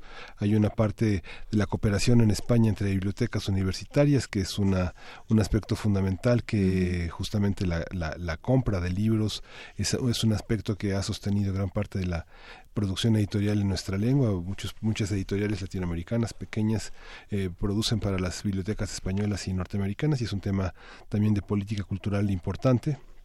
Sí, hay, que, hay que decir que esta eh, primera FIL universitaria, FIL del, Feria Internacional del Libro Universitario, forma parte de un proyecto que... Eh, que es al que se le dio muchísimo muchísima importancia en, durante la gestión de nuestro amigo Javier Martínez a cargo de de la dirección eh, de, la dirección general de publicaciones eh, porque bueno porque el libro universitario porque las universidades producen muchísimo. Las universidades publican todo el tiempo las universidades están nutriendo todo el tiempo de publicaciones los universitarios los académicos dependen en buena medida para sus calificaciones para sus eh, ranqueos para entrar a ciertos eh, sistemas de estímulos dependen de las publicaciones y bueno también por supuesto y el sentido último de las publicaciones pues es la divulgación del conocimiento. Y sin embargo hay poco mercado para esto. Si, me, si me permites agregar a, eso que estás diciendo, Juana Inés, creo que no, todo, no todos los libros que se encuentran en estas ferias universitarias son 100% académicos, que ese es uno como de los grandes mitos que hay cuando dicen, ah, libro editado por la universidad, no lo va a leer porque es para universitarios nada más, o para únicamente para académicos. O es muy especializado. Y, y no, precisamente lo que dice, son libros de divulgación bellísimos. Por lo menos a mí los de, los de la UNAM, y no es nomás porque estemos aquí, realmente me parecen ejercicios encomiables de, buscar pasar el conocimiento. Y lo que hemos hemos visto cuando vamos a, la FIL de la Universidad de Guadalajara, lo que por supuesto vemos de universidades españolas y, de América Latina, es muy interesante y como dice Luisa, tiene diferentes destinatarios y diferentes talantes y, diferentes géneros también de los que se ocupa. Entonces, creo que es muy interesante que por primera vez eh, en, en México se cree este espacio única y exclusivamente para estas eh, para no solo para, para ver los libros, ¿no? que para esto sirven las ferias de libros frente a un mercado, frente a un circuito comercial de pronto tan, tan depauperado como tenemos en México, existen estas ferias de libro para que uno pueda ver los libros, para que pueda conversar sobre ellos, para que pueda darle vueltas y sobre todo para que pueda ponerse en contacto con otras eh, con otros organismos que están editando con otros organismos que están haciendo investigación que están trabajando digamos todo lo que se puede hacer alrededor del libro universitario es enorme y me parece que se va a empezar a detonar con esa primera feria internacional del libro universitario. Hay que decir que se va a estar transmitiendo parvadas de papel a partir de Aquí tengo. De que se inaugure. Aquí tengo los horarios justamente. La transmisión, la feria es por supuesto a partir de mañana, martes 22 hasta el domingo 27 de agosto. Las transmisiones de Radio UNAM son el día martes 22 a las 10.30, de las 10.30 a las 12.30 horas, con Luis Flores y Arfaxado Ortiz. Será un gusto escucharlos esa mañana. El viernes 25 de agosto estaremos Natalia Luna y una servidora echando mucho relajo de las 5 a las 7 de la noche. Estaremos también por allá, estarán por supuesto Mario Conde Y Maya Fernández. Los abrazamos. Esto será el sábado 26 y el domingo 27 para cerrar esta feria. Juana Inés de esa y Berenice Camacho, mejor conocida como la señorita Berenjena, que estuvo la semana pasada aquí en Primer Movimiento y ha resultado, bueno, en Resistencia es una maravilla, aquí es una maravilla y la abrazamos muchísimo. Eh, ¿Dónde va a ser la feria? ¿Cómo? ¿Cuándo? ¿De, de, cuánto? Va a estar en Avenida del Imán, número 10, en Ciudad Universitaria y las, las vías de acceso, pues el metro de la línea 3, Indios Verdes a Ciudad Universitaria, el Metrobús, la línea 1, que es la roja, de Indios Verdes a La Joya, el Pumabús, la ruta 3, eh, que sale del Metro Universidad, y el Pumabús, ruta 10, que llega de CEU, y bueno, habrá 14 mil títulos. Hay nada más. Hay, hay, una, hay una, yo creo que en esta primera feria ese será eh, eh, un, un, desafío para las siguientes, la participación de, las, eh, de las universidades privadas que se pongan a editar, ¿no? Que se pongan a editar bien. Para, que, para, para, que, puedan participar. Si en este país lo que sobra son editores, hasta me rasqué, hasta me rasqué la mano del miedo de lo que están diciendo. No, no, no, busquen un buen editor, hay muy buenos en México. A partir de mañana va a ser una experiencia a la que todos eh, tenemos que asistir, la vamos a disfrutar muchísimo aquí juntos. Si no pueden darse una vuelta, lo pueden escuchar en Radio UNAM, pero traten de darse la vuelta porque además en el estacionamiento va a estar Prometeo, eh, el camión de divulgación. Hay una hay un, hay un stand que es el que un stand que es el de la Federación de Instituciones Mexicanas Particulares de Educación Superior, que es un stand ah. en el que va a haber muchísimos títulos que tienen que ver con las universidades particulares. La Universidad de La Salle la Universidad de Náhuac tienen sus stands eh, propios, pero hay algunas universidades que estarán en este en este conjunto que las acoge. La Universidad Iberoamericana, por supuesto, estará también presente y bueno, pero son pocas. Pues hasta aquí llegamos esta mañana emocionados con esta futura transmisión y con esta futura inauguración de la Filuni, Filuni 2017. Nos vamos de primer movimiento, pero les recordamos que mañana estamos de 7 a 10 de la mañana en el 860 de AM en www.radiounam.unam.mx y por supuesto en el 860 de AM. Nos vamos con música de la curaduría de Edith Citlali Morales y con una que además es de nuestras consentidas. Sí, Venus de los planetas de Gustav Holst, El portador de la paz, un movimiento sereno y tranquilo que nos permite soñar con la grandeza del universo. Así escribe Edith Lali Morales en esta curaduría de su autoría. Muchas gracias, querida Juana Inés. Muchas gracias, querido Miguel Ángel. Nos escuchamos mañana. Gracias, gracias, Juana Inés. Gracias, gracias a ustedes. Nos oímos mañana. Esto fue el primer movimiento. El mundo desde la universidad y Holst.